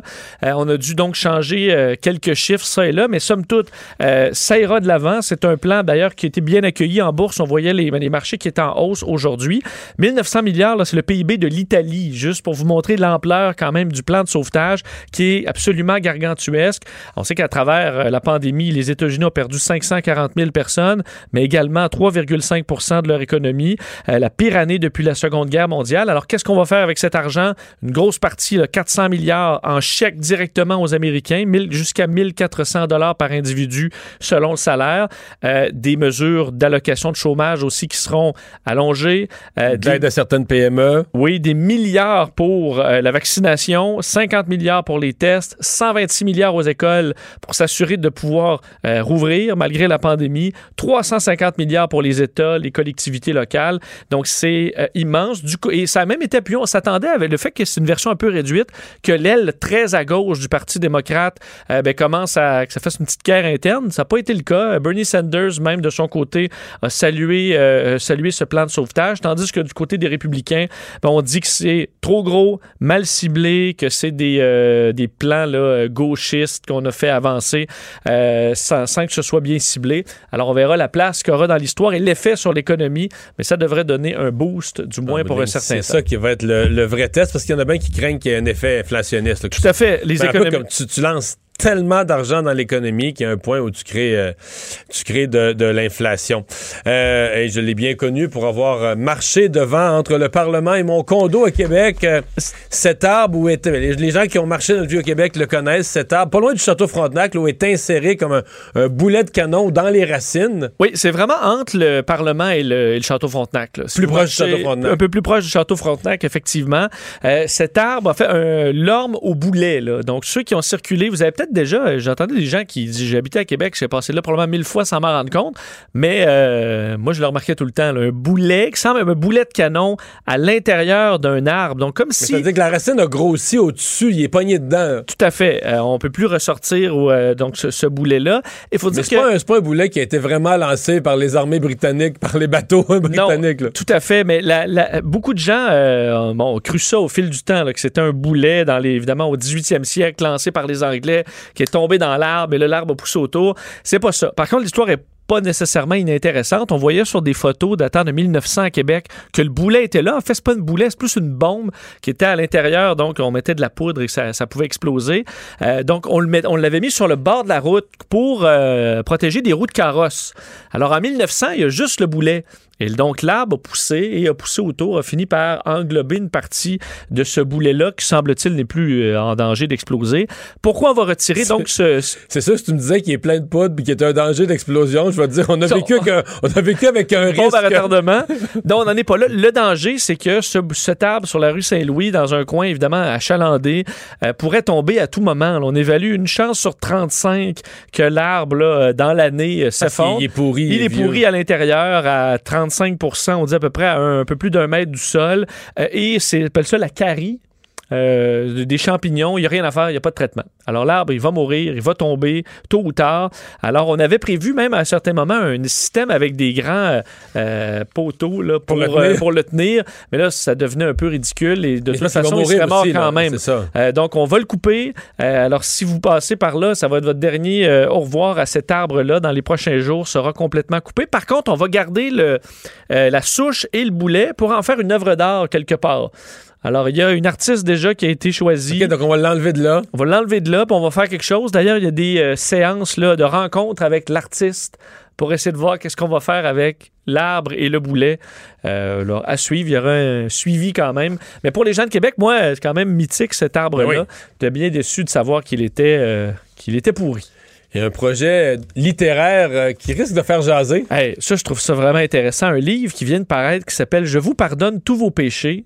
Euh, en France, 40 prêtres dévoilent les petits et grands secrets de la confession. Hein? Alors, dans le, le- le- le confessionnal... De façon nominale ou non nominale? On nomme, on On nomme nomme personne. personne, ok, Hey, On s'entend, c'est- entre toi et le prêtre, là, les petits secrets. Mais le- sans qu'on donne de nom, ça peut être intéressant. Donc, on dit d'un, ça existe depuis presque depuis plus de 1000 ans, là, les confessions. On sait que dans euh, la religion catholique, on peut se faire pardonner à peu près tout si on le fait de la bonne façon. De quoi, Mario, on parle 70 du temps dans le confessionnal selon les 40 prêtres d'expérience? 70 du temps. Sexualité, ça? Sexualité. Ah ouais, hein. 70% du temps. Quelques éléments. Le premier truc qui revient, l'infidélité. Euh, ensuite, en, peut-être en France, utilisation de prostituées. Ah, Et euh, la- l'addiction à la dépendance à la pornographie. C'est un peu gênant de voir le curé. Je suis vraiment dépendant. Je suis toujours en train de regarder de la porn. Je sais pas, j'aurais. Et, et fait particulier, les prêtres disent que, parce que tu t'imagines, c'est juste des hommes qui vont dire ça. Non, il y aurait la parité. Ah qu'il y a une parité là, dans euh, les, les cas de, de, ben, de confession sexuelle dans l'isoloir. Et euh, dans le livre, on donne pas nécessairement toujours des détails précis, sauf un détail que j'ai trouvé intéressant, l'anecdote préférée du père Cédric. Le père Cédric, qu'est-ce qu'il raconte? Il dit qu'à un certain moment, une, euh, une dame dans la cinquantaine vient lui raconter qu'elle a euh, commis l'adultère. Son mari ne la satisfaisait plus euh, sur le plan sexuel, alors elle raconte qu'elle a trouvé un homme et bon, elle couche avec l'homme en question et se sent bien, euh, bien mal de tout, de tout ça. Mais il dit... Donc, va chercher l'absolution. On va chercher l'absolution. Le père Cédric te donne quelques, quelques chapelets à faire ou peu importe. Le problème, c'est que son mari quelques jours plus tard, rentre dans le confessionnal pour confesser qu'il a trompé sa femme avec un homme. Le même homme. Le- alors, l'homme en question couche avec le mari et couche avec la femme. Ben là, les deux commettent l'adultère. Mais oui, là, il y a qu'à faire un trio permanent. Vivent les trois dans la même maison, tout le monde va être heureux. Oui, je sais pas si. Est-ce que le père Cédric a le pouvoir de dire là, euh, les, faut- les faire venir, les faire venir toute la gang, il y a quelque chose que vous savez pas là. Est-ce que tu penses que le, que le père Cédric et la religion catholique favorisent beaucoup les, les tripes à trois bisexuels? Ah. C'est pas sûr. Et moi, je serais curieux de savoir, est-ce que la conséquence pour la femme était moins pire que celle pour l'homme qui a couché avec un autre Il a commis homme? deux péchés. Ben, exactement. là, le péché, euh, pour moi, il y en avait plus long, euh, plus de rosaires à faire. Ça, des rosaires? Ben, Pour moi, la, la liste de rosaires était plus longue. Alors, il dit qu'il avait de la, de la misère à ne pas rire dans l'isoloir quand les deux lui racontaient leurs histoires. Alors, ce livre, je pense que je j'ai quasiment le goût de... Qui s'appelle comment encore? C'est Je vous pardonne tous vos péchés. Le remède à la désinformation. Mario Dumont et Vincent Dessureau. Cube Radio. Vous avez peut-être vu cette histoire euh, à la une du journal ce matin. Euh, un jeune homme euh, arrêté près de la frontière, lourdement armé, en fait, lourdement armé. Il semblait pas être quelqu'un qui voulait utiliser vraiment les armes à feu. Il semblait plus un une espèce de, de commerçant d'armes à feu. Euh, il s'était trouvé d'ailleurs une maison, la Dundee, village qui est vraiment au jonction là, Québec-Ontario, est, euh, du côté du Québec, mais à la jonction de l'Ontario et de l'État de New York. Euh, une maison très, très proche de la frontière. Et donc, euh, quand on a ouvert son auto, des poches de hockey, 249 armes de poing prohibées euh, qui s'y retrouvaient. William Rainville, donc, qui était conseiller financier, euh, 24 ans, mais sa, sa principale caractéristique, lui, c'était d'être euh, vouloir prendre sa retraite à 40 ans, plein d'argent. Il y avait déjà des blocs appartements à Sherbrooke, donc euh, semblait un jeune homme sérieux du côté des affaires, mais voilà euh, de quelle façon il faisait de, de l'argent. Jean-Sébastien Houd est armurier, expert en armes à feu. Bonjour. Bonjour, Monsieur Dumont. Commençons par euh, l'arme. On, euh, on parle d'une arme de type Glock. Euh, quelque chose de particulier sur ces, ces armes à feu? Ben, en fait, je vous corrige, si vous permettez. On, on parle en fait de ce qu'on appelle un ghost gun, donc un, un arme qui est en pièces détachées, qui n'a pas de numéro de série. Donc, euh, euh, qui est fabriqué là. on- ces- ces pièces-là sont fabriquées par des compagnies aux États-Unis qui, eux, vont euh, répliquer euh, un arme d'une marque connue comme le Glock, par Mais c'est exemple. pas des Glock. En fait, c'est une réplique d'un Glock. Une imitation, je Euh, comprends. Oui, c'est ça. C'est une réplique. De ce que j'ai vu dans, dans la presse, on parle là, de toutes les pièces pour monter un arme qui s'apparente au Glock, là, qui est une copie finalement. Mhm.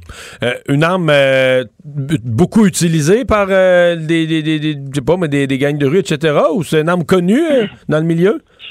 Ben, ben, en fait, je je peux pas nécessairement commenter au niveau des gangs de rue. Je suis pas, je suis pas détective, c'est pas mon département. Mais ce que je peux vous dire, c'est que c'est sûr que le Glock, on parle de l'arme, l'arme de poing la plus populaire au monde. là. OK, OK, OK. on- on- puis, évidemment, euh, de se procurer des pièces, euh, c'est c'est assez simple puisqu'il est en circulation euh, beaucoup.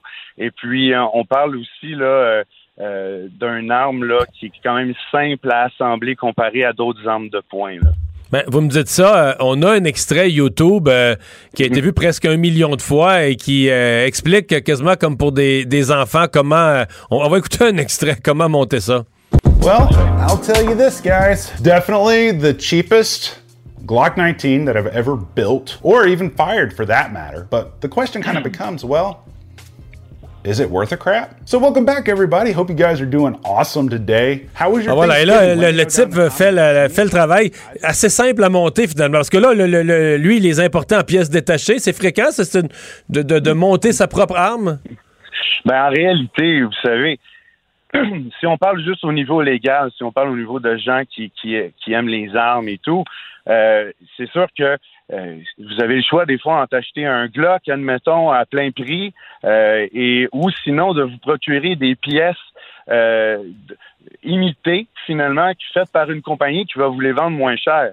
Donc, des fois, des gens qui veulent tirer, qui veulent avoir un Glock sans payer la facture nécessairement, ben euh, pour eux, c'est sûr que ça peut être alléchant là, de, de se procurer des pièces détachées comme ça. La- la- parler de différence de prix, ça peut ressembler quoi? Acheter l'original de la compagnie puis acheter le- le- le- la, la version euh, comme ça en pièces détachées? Ben, écoutez, un Glock, en, en somme, là, si vous l'achetez ici au Canada, ça va vous coûter autour de 7 à 800 dollars. Oh, quand même. Euh, euh, quand même. Euh, si vous commandez en pièces détachées, là, la compagnie qu'on parle, là, qui, a, qui a fabriqué là, les, les châssis, qui a été saisie, on parle de la compagnie Polymère 80, qui est une compagnie américaine. Et eux, pour euh, euh, moins de 200 dollars, on peut se procurer un châssis. Puis après ça, les pièces, ben on a le canon, la culasse, etc. Donc, on, peut à, l'intérieur de 500 dollars, euh, même un petit peu moins, euh, avoir finalement une imitation de Glock fonctionnelle. Est-ce qu'il y a un désavantage au niveau de la performance ou c'est identique, un, bon- tireur sur une cible? Est-ce qu'avec un- une, imitation, ça tire moins précis ou c'est vraiment identique? Je vous dirais que ça va faire la job que ça a besoin de faire. Est-ce que c'est exactement la même précision? C'est sûr que c'est des imitations. C'est c'est au niveau du canon surtout qu'on va parler de précision. Euh, c'est sûr que c'est pas un canon de la compagnie Glock. Admettons, ça va être un, un- un canon d'une autre compagnie. Euh, ça sera pas nécessairement la même qualité que la compagnie Glock. Mais euh, est-ce que ça va tirer? Puis est-ce que ça va tirer euh, avec une précision relative? Euh, La réponse est oui. Est-ce que. euh, Est-ce que c'est si facile que ça à monter? Est-ce qu'il y a un danger de, mal le monter, euh, d'avoir un, accident, que ça, s'enraye, que quelque chose te pète des mains? Est-ce qu'il y, a un- danger de mal le monter ou c'est vraiment. euh, Ben, je vous dirais, je vous dirais un danger. C'est sûr qu'il peut y avoir un certain danger. Là. On parle d'une arme à feu, donc c'est sûr qu'il y a toujours un risque. Mais euh, est-ce que c'est si facile que ça? Euh, je vous dirais, tu sais, ça prend. Si on regarde sur YouTube une vidéo comme vous m'avez vous m'avez fait entendre, là à ce moment-là, c'est sûr que lui, la personne va tout expliquer comment assembler l'arme. Fait que si vous suivez à la lettre ce qui est, ce qui est dit dans certaines vidéos comme ça, c'est sûr que euh, c'est pas très compliqué. Cependant, dans, dans les châssis qui ont été saisis, ce qu'il faut savoir, c'est que c'est un c'est un châssis qui n'est pas complet. Donc, euh, pourquoi? C'est des questions de droit? C'est que cette compagnie-là, légalement, va vendre des châssis à des individus que- quelconques. Euh, pas vous n'avez pas besoin d'avoir de permis ou rien de ça. Ça- Puis le châssis n'est pas considéré comme une arme aux États-Unis. Donc, c'est c'est- comparable à un jouet, par exemple. C'est aussi facile que ça. Et pour éviter des poursuites de, compagnies comme Glock, admettons, ben, le châssis est pas tout à fait complet. Il va être complet à, à- on pourrait dire, là, les huit dixièmes du châssis est complet. Donc, c'est sûr que la personne qui se procure ce châssis-là va devoir faire percer des trous avec une machine, va devoir, euh, évidemment, là, euh, euh, procéder à une manipulation et une modification précise pour arriver à ses fins et assembler l'arme complètement. Le, le- le Glock vendu légalement, là. C'est une arme qui sert à qui? Est-ce que est-ce que c'est une arme que les, des, des- des services policiers peuvent utiliser? Est-ce que c'est strictement pour du tir sportif? Je parle légalement au Canada. là. Qui est susceptible de, de se procurer ça et pour faire quoi? Ben, je vous dirais, au Canada, la, une grande majorité des corps de police utilisent le Glock. Si vous regardez la Sûreté du Québec, le SPVM, euh, eux ont des Glock euh, euh, en service. Donc, c'est un arme. C'est l'arme la plus, l'arme de poing la plus répandue dans le monde. Il y a énormément de, de corps de police, de, de d'armées qui vont euh, pas- qui vont avoir cette arme-là. C'est une arme qui est reconnue pour être euh, eff- très efficace, simple d'utilisation et nécessite un faible entretien. là. Donc, c'est très bénéfique pour euh, les militaires et les policiers d'utiliser une arme de ce genre-là. Mais évidemment, euh, comme euh, les, les- les- les États-Unis, les pièces comme ça, euh, c'est surtout aux États-Unis que c'est produit. Donc, d'où le défi d'essayer de trouver des chemins pour faire passer ça à la frontière. là. Ben, vous, vous touchez un bon point. C'est que, premièrement, euh, de se procurer des armes des États-Unis, des pièces détachées, c'est pas nécessairement compliqué avec Internet. Euh, si je me procure, euh, par exemple, une culasse, c'est pas considéré comme un arme, une culasse seule. Donc, euh, on peut faire. Certaines personnes pourraient dire, ben moi, je me fais venir ça chez nous au Québec. Ce- Cependant, ce qui est considéré comme un arme au niveau de la loi, c'est le châssis. Donc, le châssis doit avoir un numéro de série, il doit être enregistré. Donc, c'est ça qui est plus dur à se procurer. Donc, c'est sûr que la personne qui a des, mauvaises intentions va peut-être être capable de se procurer au Québec les pièces détachées du Glock, admettons, mais euh, par contre, va devoir se procurer le châssis aux États-Unis euh, et euh, de façon illégale parce que sinon, la personne va devoir l'enregistrer officiellement. Jean-Sébastien Wood, merci d'avoir été là. C'est un plaisir. Au revoir. Ben, on va. J'ai l'impression que ce jeune homme euh, qui voulait son indépendance financière à 40 ans, je pense que ça vient de prendre une débarque. Là. Faire un petit peu moins d'argent prochainement. Des petits frais d'avocat, puis probablement un petit peu de temps en prison qui va venir euh, contrecarrer euh, ses plans. Son, son père faisait un peu. euh, son père témoigne là-dedans, euh, fait comme un peu pitié. Lui, Ouais, mais surtout quelqu'un qui a un jeune homme qui a une, une belle carrière. A un peu d'appât du gain là-dedans, peut-être. ben, c'est sûr que c'est ça. En fait, la question que je me posais ce matin, on en parlait avec Benoît Dutrisac. mais Je me disais, est-ce que. C'est sûr que c'est l'appât du gain qui l'a emporté. Est-ce que au point de départ, euh, il l'a fait une fois pour un coup d'argent, puis il s'est mis le bras dans un. Parce que des fois, il y a certains engrenages qu'une fois que ton bras est dedans, là. C'est sûr que s'il a fait. c'est Si on s'imagine un. C'est rough de tirer, de, de retirer ton bras, là. Puis un petit profit fois 250, euh, ça peut de- de- devenir intéressant. Mais euh, là, ça l'est beaucoup moins. Pendant que votre attention est centrée sur vos urgences du matin, vos réunions d'affaires du midi, votre retour à la maison ou votre emploi du soir, celle de Desjardins Entreprises est centrée sur plus de 400 000 entreprises à toute heure du jour.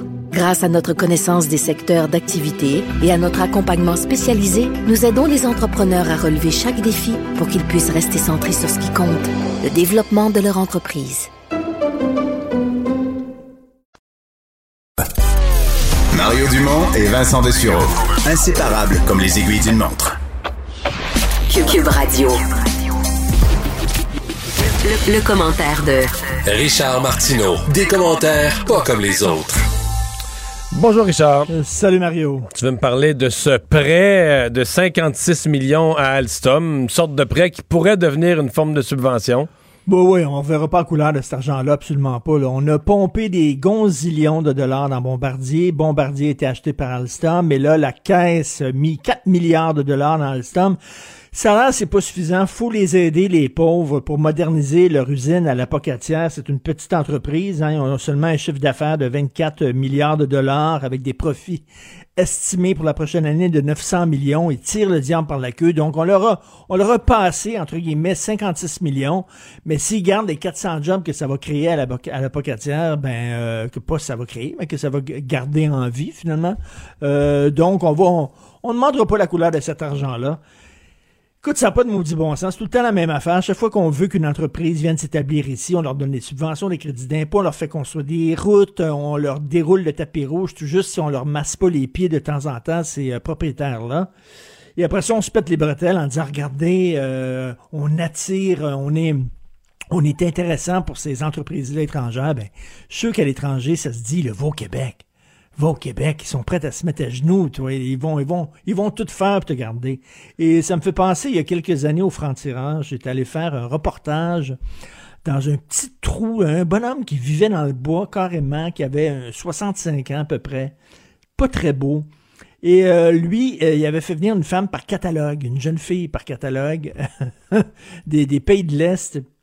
Évidemment, quand elle est arrivée ici, là, elle s'est mariée avec lui une fois qu'elle a eu la citoyenneté canadienne. Elle l'a quitté pour son cousin, entre guillemets. là. Mais tu sais, c'est comme, elle n'était pas intéressée partout par lui. Là. Il l'avait acheté quasiment dans un catalogue de femmes. Tout ce qu'elle voulait, c'est la citoyenneté canadienne. Tu sais, on est là, on attire, là, on était... Le Québec, c'est vraiment... Mais dans ce cas-ci, on a on plus ou moins attiré Alstom. là. Alstom a acheté Bombardier. Ben oui. Euh, dans son ensemble, l'a acheté en Irlande, en Allemagne, l'a acheté mondialement. là. Bombardier Transport, les, les- trains. Et puis, on a cette usine de la Pocatière. euh, mais tu sais, l'usine de la Pocatière avait une excellente réputation là, pour construire des, des trains, des wagons, tout ça. Mais là, on a donné euh, plusieurs fois, nous autres, des wagons au Québec, puis on les a donnés à l'étranger, là, le, le. REM en Inde. Ben oui. Moi, c'est plus ça ma réaction. Parce que là, je comprends bien que dans l'état actuel des choses, Alstom ramasse cette usine-là à la Pocatière, puis le choix que le gouvernement a est assez simple. là. Alstom ferme la Pocatière, le seul gros employeur privé dans la ville, ou tu les aides puis pour qu'ils gardent, qu'ils gardent ouverte Ouais, l'usine. c'est toujours, c'est toujours la même affaire. Là. En région, là, on paye. Là, on devrait quasiment donner de l'argent aux gens là-bas directement sans passer par une compagnie. Là.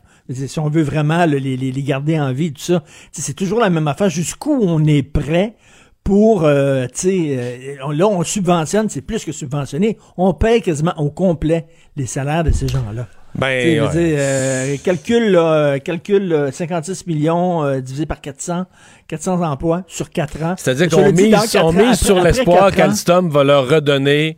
Tu sais, qu'en gardant l'usine ouverte, Alstom va aller chercher des contrats de train puis va en donner à la pocatière.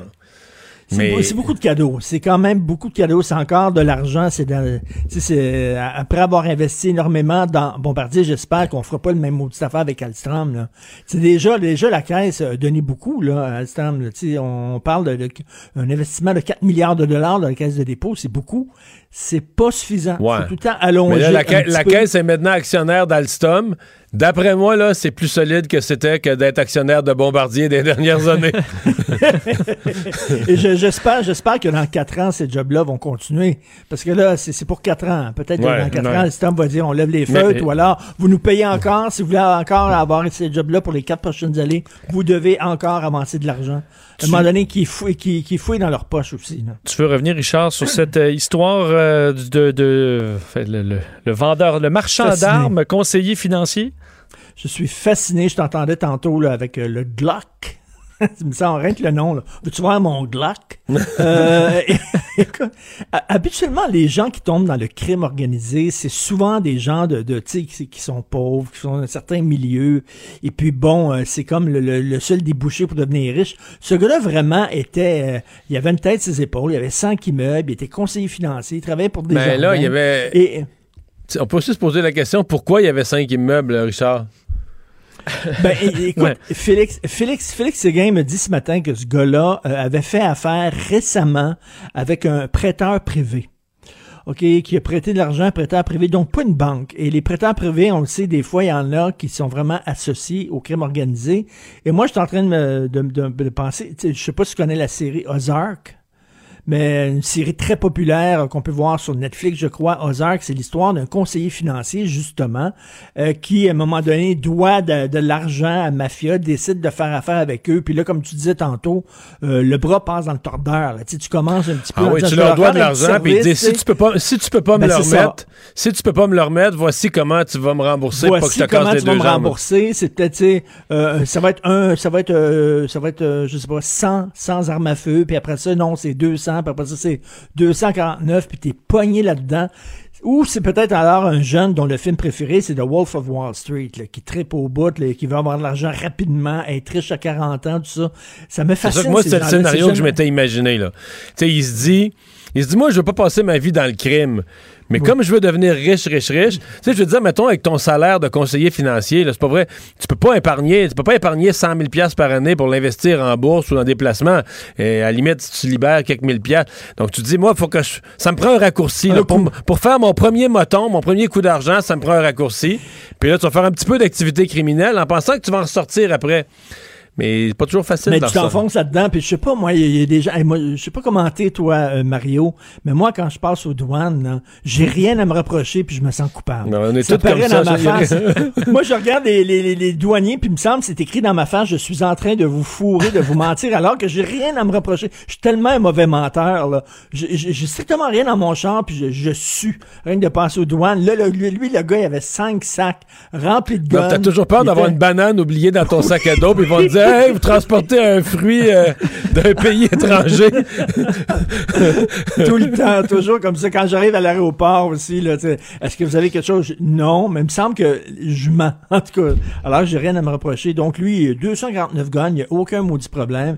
Et je sais pas. Ben là, il n'y a il- aucun maudit problème, tu le sais pas, là. Ben ouais. T'avais pas le nez, t'avais pas le nez en dessous de ses bras quand les, les douaniers. Peut-être ça s'est mis à sentir fort, là. ouais. Très drôle. Bon.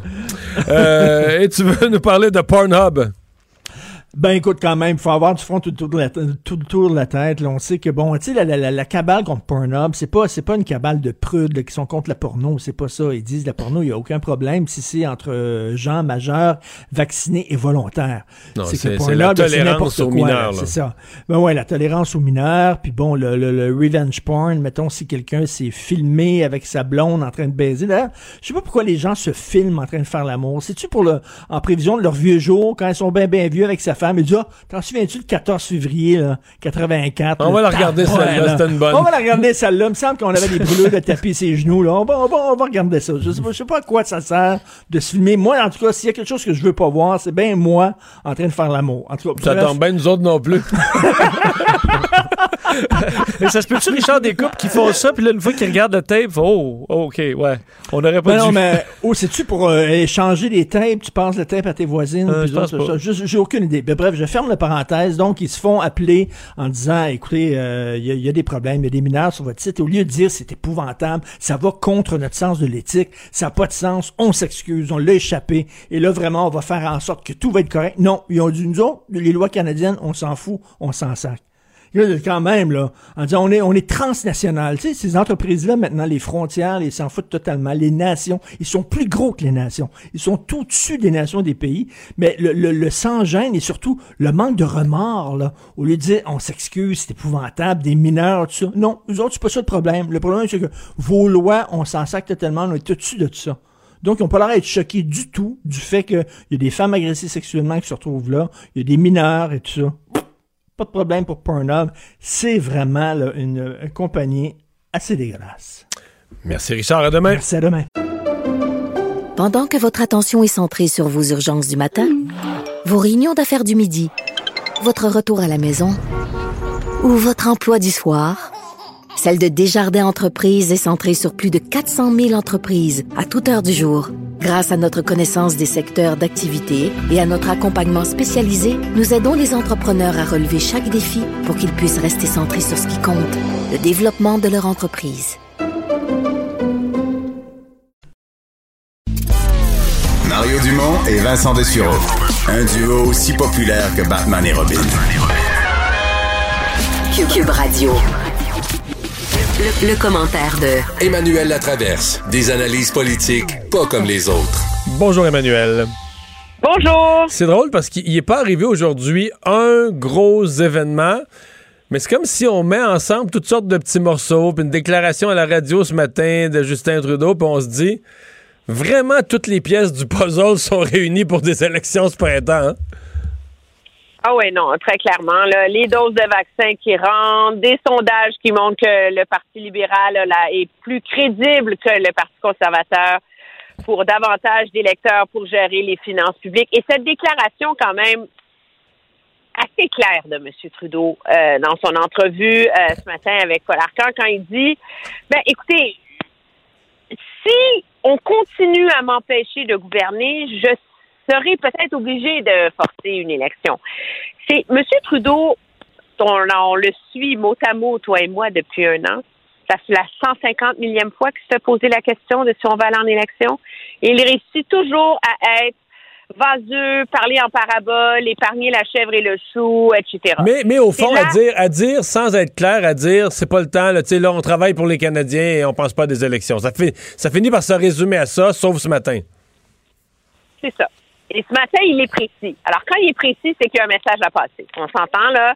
Et c'est comme un, c'est un, un message qui n'est qui est de plus en plus précis parce que ça fait déjà trois semaines que le gouvernement libéral sème cet argumentaire d'un gouvernement paralysé qui peut être forcé d'être allé en élection contre son gré. Moi, c'est ce que j'appelle, euh, avec un peu d'humour, j'appelle ça la passe à Harper maintenant.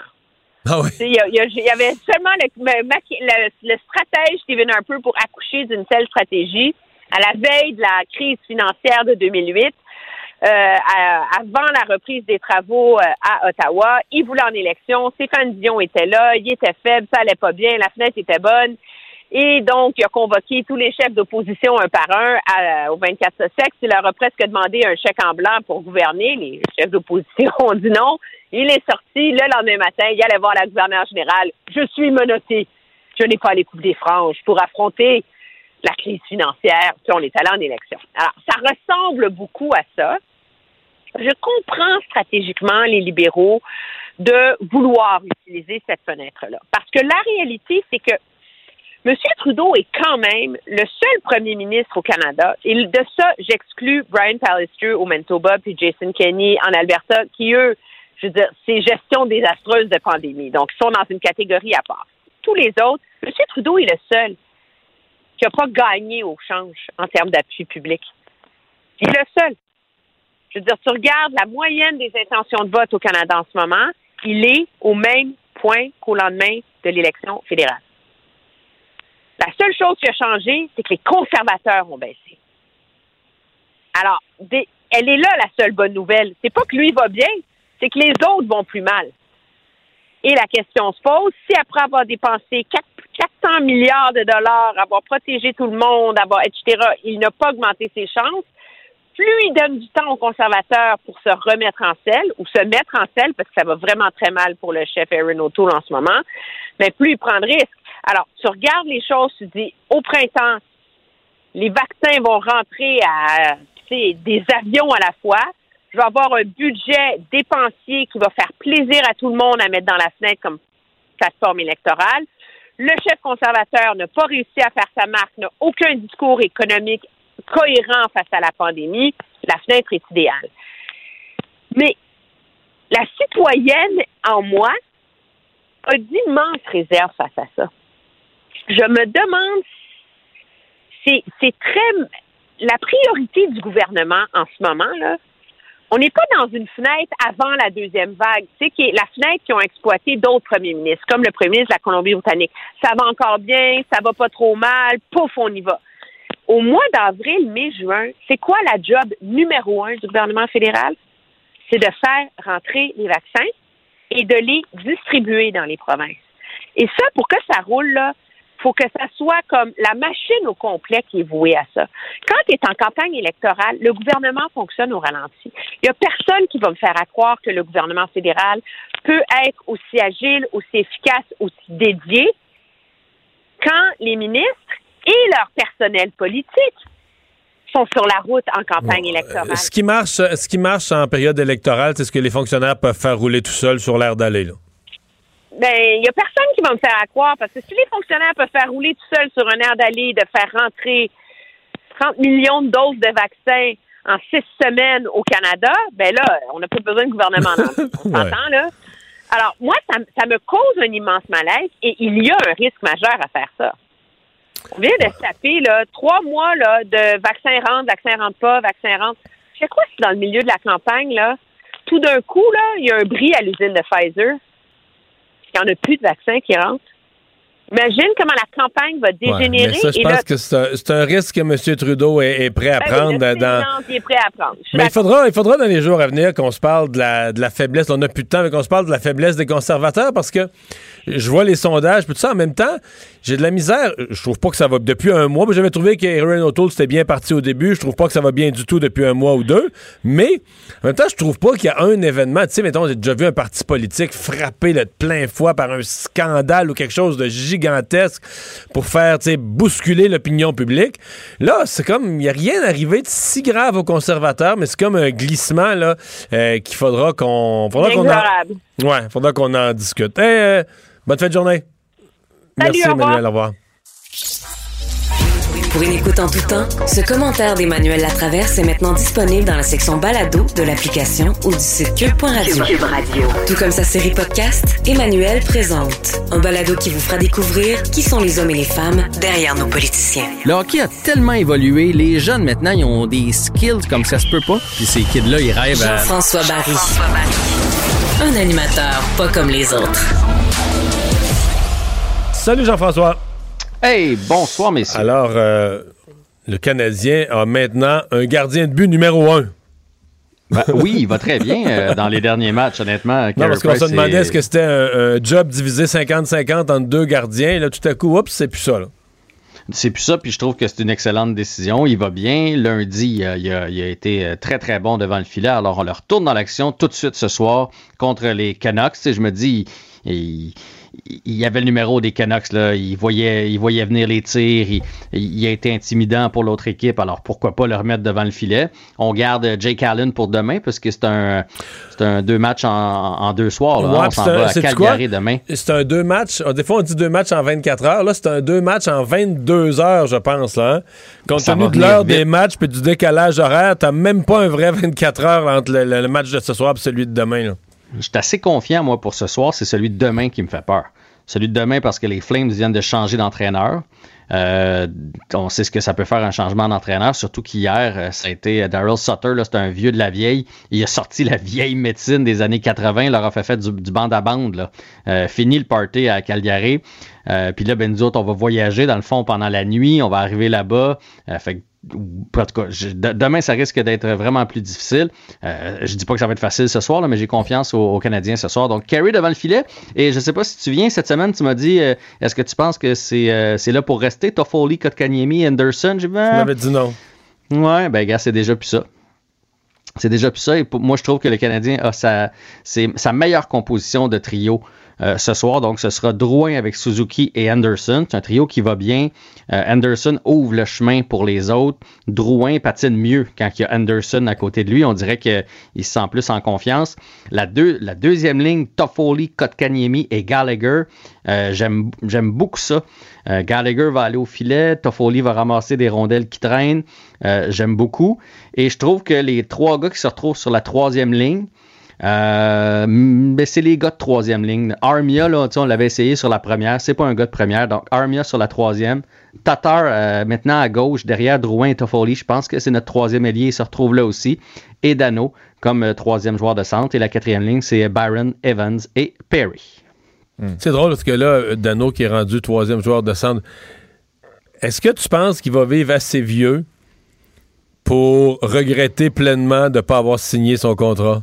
Ne pas avoir signé l'offre que le Canadien y a faite?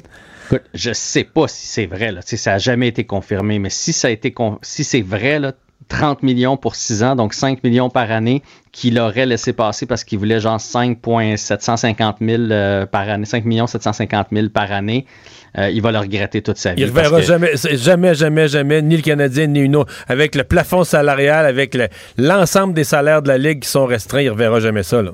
Puis c'est pas qu'il est pas bon, hein. Puis d'ailleurs, il se replace, il joue du bon hockey, il joue bien dans sa zone. C'est rien contre Dano, c'est juste qu'effectivement, avec le plafond, il y a comme une conjoncture qui fait en sorte qu'il va avoir vraiment beaucoup de difficultés à aller chercher plus d'argent. Puis, tu sais, les équipes, t'as beau être bon dans ta zone puis dans les mises en jeu, là, les équipes, ils regardent quand même les points que tu mets au tableau, puis il en met pas beaucoup Dano, puis ça, Oui. ça va y nuire dans ses prochaines négos, c'est sûr et certain. Euh, il va avoir beaucoup de difficultés à aller chercher le 5. Là. Tu sais, Il voulait 5.750. Il va avoir beaucoup, beaucoup de difficultés. Il va être qu'il pas va être mal dans le plus 4. vers 4. Ouais, c'est ouais, ça. ouais.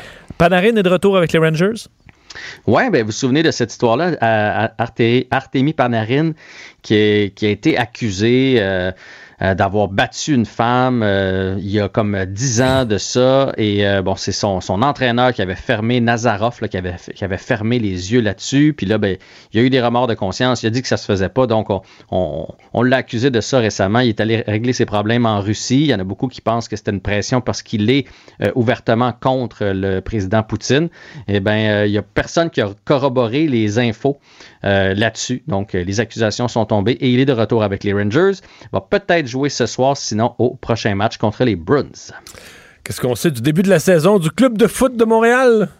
Ben, le, le- le club de foot de Montréal qui va. quand- C'est drôle parce qu'on va débuter contre Toronto, mais on va faire ça à Fort Lauderdale parce qu'évidemment, on, on a bien de la misère à jouer de ce côté-ci euh, de la frontière. Donc, le 17 avril, premier match contre les ennemis jurés, euh, Toronto contre Montréal. Un mot sur le tennis. Oui, c'est le début du tournoi du Qatar. Il y avait un, match euh, tout canadien aujourd'hui. Au deuxième tour, Chapovalov contre Pospisil. C'est Chapovalov qui a gagné 7-5 et 6-4. Et Federer était de retour après 13 mois d'absence. Il a suivi des opérations au genou. Il a eu la COVID. Mais il a fait un retour victorieux contre Daniel Evans. 7-6, 3-6 et 7-5. C'est le seul joueur dans l'histoire à avoir gagné ce tournoi-là trois fois. Et euh, aux États-Unis, il y a quelques États qui ont levé toutes les mesures sanitaires. C'est le cas du Texas. Écoute, je voulais vous faire cette nouvelle-là parce que je trouve ça incroyable, la différence entre leur gestion puis la nôtre. Les Rangers du Texas, dans la, dans la MLB, ont décidé qu'ils allaient jouer non seulement avec des spectateurs, mais à pleine capacité. On va mettre 40 518 spectateurs dans le stade pour euh, les matchs du- de baseball des Rangers. On demande évidemment aux spectateurs d'être euh, masqués. On, on va obliger le couvre-visage, mais c'est fou à quel point ça évolue vite de l'autre côté de la frontière et à quel point ils n'ont pas la même notion non plus de. euh, on va, ça va peut-être coûter quelques vies à gauche et à droite. Eux autres, ils Ben, Au vont Texas, aller au match Texas, de ils baseball. trouvent que ça va beaucoup mieux. Eux autres, euh, récemment, ils ont eu à peine 2 à 300 morts par jour. Là.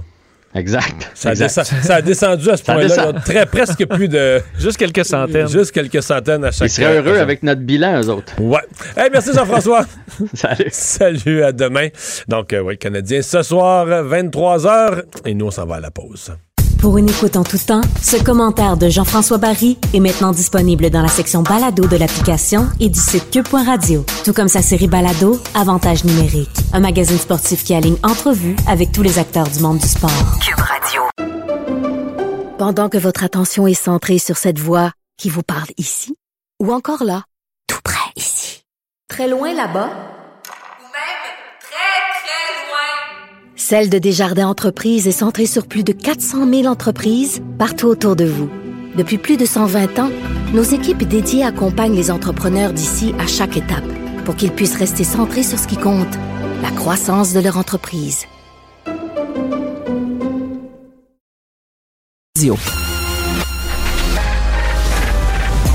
Mario Dumont et Vincent Dessureau.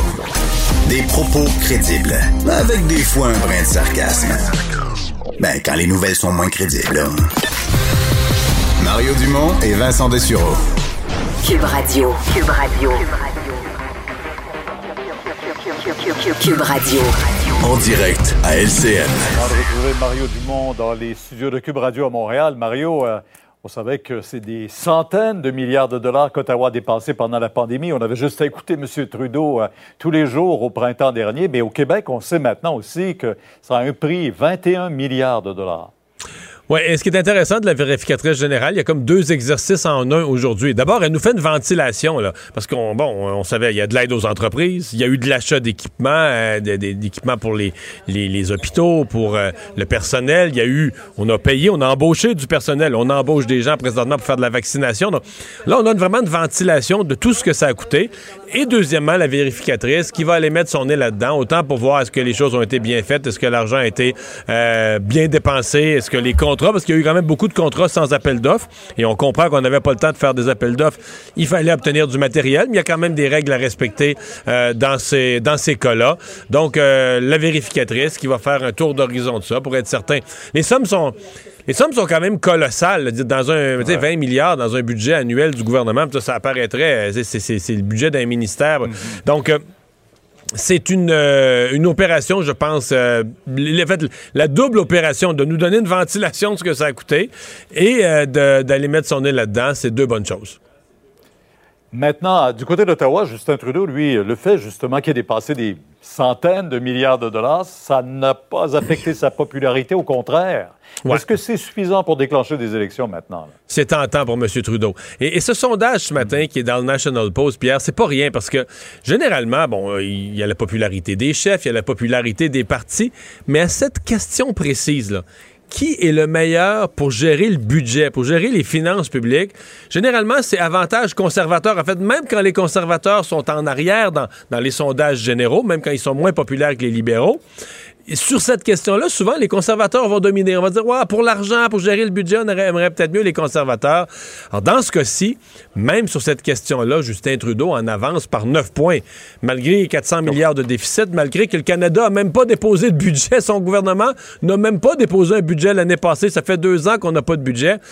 C'est un peu comme si on disait, c'est un peu comme si on disait à un écolier, là, même dans ta matière la plus faible, de 80 là. C'est un peu ça le message de Justin Trudeau. Même sur la gestion des finances publiques, tu as la confiance entière de la population. Alors, c'est une catastrophe réelle pour les conservateurs. Et c'est certain que pour les libéraux, on se dit la fenêtre du printemps, elle est là. Maintenant, les libéraux ne peuvent pas porter l'odieux. Les gens n'ont pas tellement le goût d'élection en pleine pandémie. Bon, on va peut-être être en Mm-hmm. diminution de la pandémie, mais quand même, est-ce qu'on veut vraiment aller en élection?